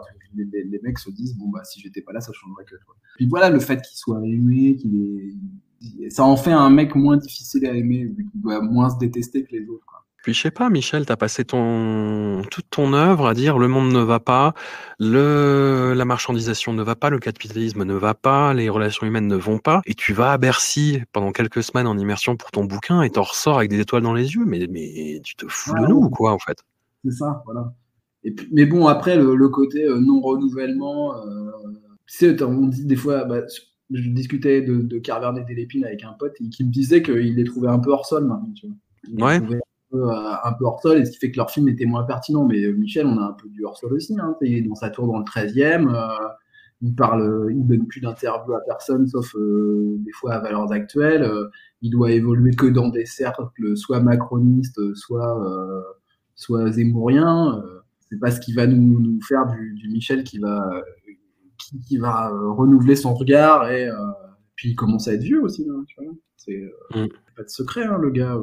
Enfin, tu sens que de, déjà depuis 20 ans, il s'est un peu coupé du monde. T'étonnes pas qu'il soit en boucle, hein, en fait, hein, tu vois, qu'il n'ait pas évolué. Et sur le côté, tout à l'heure, on était sur, quand on disait sur plateforme le côté visionnaire, à la fin de plateforme, il dit quand même que euh, les musulmans, ça va disparaître parce que de toute façon, il n'y a plus. Euh, c'est une, c'est une religion qui peut que disparaître, de toute façon, mmh. puisque ça séduit personne et tout. Bon, bah, 20 ans plus tard, force est de constater que non, en fait. ça n'a pas vraiment disparu et c'est pas. Donc, euh, ouais, il est un peu. Il est un peu oui, puis pour finir l'analogie avec le camp des saints de Raspail, comme je le disais, Raspail a eu l'idée de son bouquin parce qu'il était sur une villa, euh, la Côte d'Azur, et qui regardait l'océan en disant Ah là là, qu'est-ce qui se passerait si, tu vois. Et Michel, c'est pareil. Il est euh, dans les locaux de Bercy, euh, il est euh, en, en, haut de sa tour du 13e, et il se dit Ah, qu'est-ce qui se passerait si, tu vois? Et sans être mêlé effectivement euh, à ce monde-là. Après, je te, je te parle pas de faire du journalisme d'investigation et il me semble déconnecté euh, du monde comme beaucoup de gens. Mais tu vois, le, ouais, qu'on vienne pas me, dire qu'il est prophétique ou visionnaire ou, ou qu'il a même une acuité de regard sur le monde contemporain. Moi, je je pense pas. Alors l'acuité sur le monde contemporain, si il l'avait quoi. Il avait genre extension euh, quand ça sort en 94, il y a personne qui a dit ça avant lui. Tu vois. Le parallèle entre le, le, le la marchandisation du pas, pas la marchandisation du sexe mais la, la compétition euh, sexuelle et la compétition euh, sur le monde du travail qui serait euh, du même ordre avec des gens qui réussissent et d'autres qui échouent ça c'est assez visionnaire enfin c'est pas visionnaire mais c'est super pertinent quand il le dit quoi le truc c'est qu'il est encore un peu là-dessus en fait c'est que mmh. il a 94, c'était quoi, 25 ans, un peu plus que ça. C'est ça. Euh, et qu'il n'y a pas eu beaucoup de renouvellement de ça, euh, si ce n'est, euh, oh, les musulmans quand même. quand même les musulmans, quoi. Le, la critique de cette intelligentsia de gauche qui fait qu'on ne peut plus rien dire. Et on peut plus rien dire, mais quand tu sors soumission, t'en vends des camions, donc on peut encore dire quand même quelques trucs. Quoi. Il y a eu une adaptation à la télévision allemande euh, d'après un monologue créé par un acteur allemand de soumission, mais que j'ai pas réussi à, à, toper. Ouais, alors j'ai vu, dans, tu disais tout à l'heure, euh, quoi, il y avait pas mal d'adaptations allemandes. J'ai vu qu'il y avait, il y avait une adaptation en téléfilm de extension, un téléfilm danois. Et sinon, bah, on va, on va revenir sur Niklou, mais euh, on a une adaptation de, de soumission euh, par France Télé toujours qui va être préparé par Niclou, euh, qui est dans les tuyaux et qui devrait sortir euh, une fois que le second tour sera passé. Voilà, courant de l'année prochaine. Euh, franchement, euh, voilà. pourquoi adapter Soumission en, en, film? Ça ne paraît pas. Enfin, je sais pas comment ils vont parler. euh, tu retranscris ça comment euh, Toutes les considérations sur huit euh, À moins de Oh. laisser tout ça en race campagne, je ne vois pas euh, comment ça peut Oui, non, ils vont garder juste le côté narratif. Hein. Pas... Ouais, ouais. Mais ça va pas être très intéressant. Enfin, je me demande ce que ça va donner. Enfin, on verra. Bon, c'est Niclou, donc on regardera, mais euh, peut-être qu'il refasse de la musique, peut-être, je sais pas. Mm. pourrait On va faire un album avec Bertrand Buriala, parce qu'on n'en a pas parlé de Présence Humaine qui était sorti en 2000, mais que moi j'aime beaucoup. Je trouve qu'il y, a des- il y a des chansons vraiment formidables. euh, La chanson Les Pics de Pollution, que j'écoute assez régulièrement. je trouve, euh, Et même Playa Blanca, que je trouve être euh, un, un assez bon résumé de plateforme, en fait. euh, Ouais. en en moins crapoteux. Tu veux une version poétique de plateforme, tu écoutes Playa Blanca, ça dure, ça dure 3 minutes, la, la musique est sympa. Le clip est carrément cool aussi parce que c'est des montages d'images de vacances, genre de pub pour des agences, des agences, j'allais dire immobilières, mais non, des agences de voyage et ou des clubs à la gomme et tout. Ouais, non, j'aime beaucoup, euh, j'aime beaucoup l'album de Michel, qui, qui pour le coup, alors on retrouve des, euh, tu peux retrouver du Michel dans un groupe qui s'appelle Club des Losers, qui est un Ah ouais groupe français. Ouais, ouais, le Fouzati. Fouzati. Le, ouais, Fouzati est, euh, avait, euh, je l'avais entendu sur Nova dire que l'album Présence humaine était un de ses albums préférés, qu'il avait carrément influencé. Mais entre eux, mais ça m'étonne pas en fait, parce qu'entre eux, galérien sexuel, Fouzati, ça se pose quand même un peu là.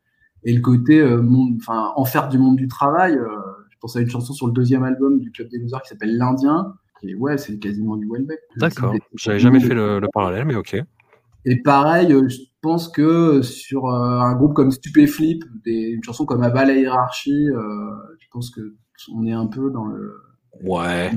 On est un peu dans le critique du monde du travail. Mais sur, ça marche vraiment beaucoup pour Club des Losers. Déjà parce qu'il l'a, il l'a dit, il l'a reconnu Fouzati et que, et que ouais, sur les thématiques, euh, ça fait un peu école. Mais bon, heureusement, ils sont pas anti-muslims les, les deux là. Donc c'est- ça fait que c'est plus intéressant que juste, allez, dans les arbres. Moi, J'ai du mal à voir le sérieux dans Stupéflip, même s'il y a une construction d'univers, tu vois, qui est tout à fait respectable et, euh, et, et voilà. Mais, mais j'ai plus une impression de, de, de, de collage dadaïste euh, qui marche ou pas. Ouais, Voilà. ouais. Fusati, ouais, pourquoi pas. Enfin, côté, euh, mais après, c'est très particulier, Fusati. Hein. C'est aussi le contexte qui est pas forcément le même, même si t'as le côté euh, regard de classe. Mais je, Ouais, ouais, ouais. pourquoi Non, mais pourquoi pas Pourquoi pas Moi, je j'y avais pas du tout pensé euh, avant d'entendre cette interview. je crois que c'était l'émission de Nova qui s'appelle Dans les oreilles. C'est Isadora Darcial, je crois, qui reçoit un artiste et qui lui demande ce qu'il écoute en fait. Quoi. Ce qu'il écoutait Ouais. quand il était le premier album qu'il a acheté, le premier concert qu'il a vu, gna, gna, gna. Qu'est-ce qu'il écoutait en boucle et tout. Et du coup, il, a- il avait parlé de Présence humaine et dire que c'était un de ses albums préférés et que euh, qu'il trouvait ça, enfin que ça l'avait méga influencé et tout. Et après, ouais, en écoutant euh, certaines chansons, tu te dis ouais, ok, je vois bien euh, où on est. Et puis t'as le côté un peu, euh, ouais, c'est un peu miso aussi. euh, c'est bien misogyne aussi, Club des Losers. Quoi. Hmm. On trouve bien là-dessus. euh. Certes. On a un pont entre Fouzati et Mimi qui est, qui est assez, euh, assez évident à faire pour sur la quoi. Eh, mais on en fait baver, elles vont le payer. Mais Fusati s'en sort toujours en disant c'est un personnage. Ouais, de toute façon, Fouzati s'en sort toujours en mode de toute façon, vous savez pas quelle tête j'ai. Donc, euh, mais surtout, j'ai appris qu'il se masquait parce qu'il est juriste en vrai, quoi. Donc, euh, il veut pas trop qu'on le reconnaisse. D'accord. C'est pour ça qu'il est masqué, en fait. Plus que pour le côté, j'assume pas ce que je dis. euh, le côté, euh, non. Parce que si je, si, si, je peux pas trop professionnellement assumer ce que je dis dans mes textes. Alors que Michel, Alors que Michel, pas tous. tel, tel un macroniste, assume de A à Z. Ouais, le macroniste raciste. ouais, bah c'est Darmanin en fait. Je me disais ça, ça existe pas, mais si. en fait. Bah écoute, ouais, moi, je... Michel, j'ai, je, je, je, sais, je sais pas très honnêtement si je vais continuer à lire. hein. Moi, j'ai, je me suis, j'ai, j'allais dire que j'avais investi dedans. Non, parce qu'il sort pas tant de romans que ça, en fait, finalement. Donc c'est euh, sa carrière romanesque est, est facile à suivre.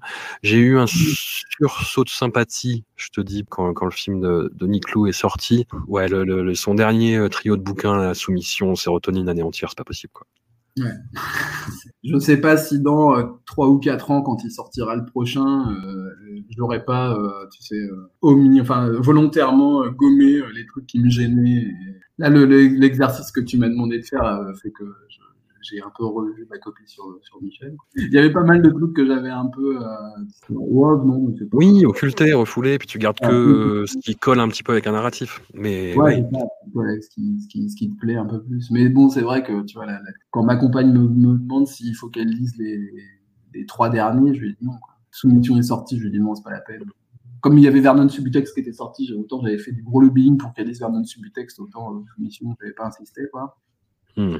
J'ai retenu, je n'ai pas insisté. Et anéantir, je lui ai raconté à mesure que je le lisais. Quoi. C'était, il n'a même pas été question qu'elle le lise. Bon, bah, un immense merci à toi, en tout cas, de t'être prêté au jeu, d'avoir été euh, le, le, le, héros, finalement, de, de, de cette histoire. Notre héros. un immense merci à toi et au plaisir. À bientôt. Salut.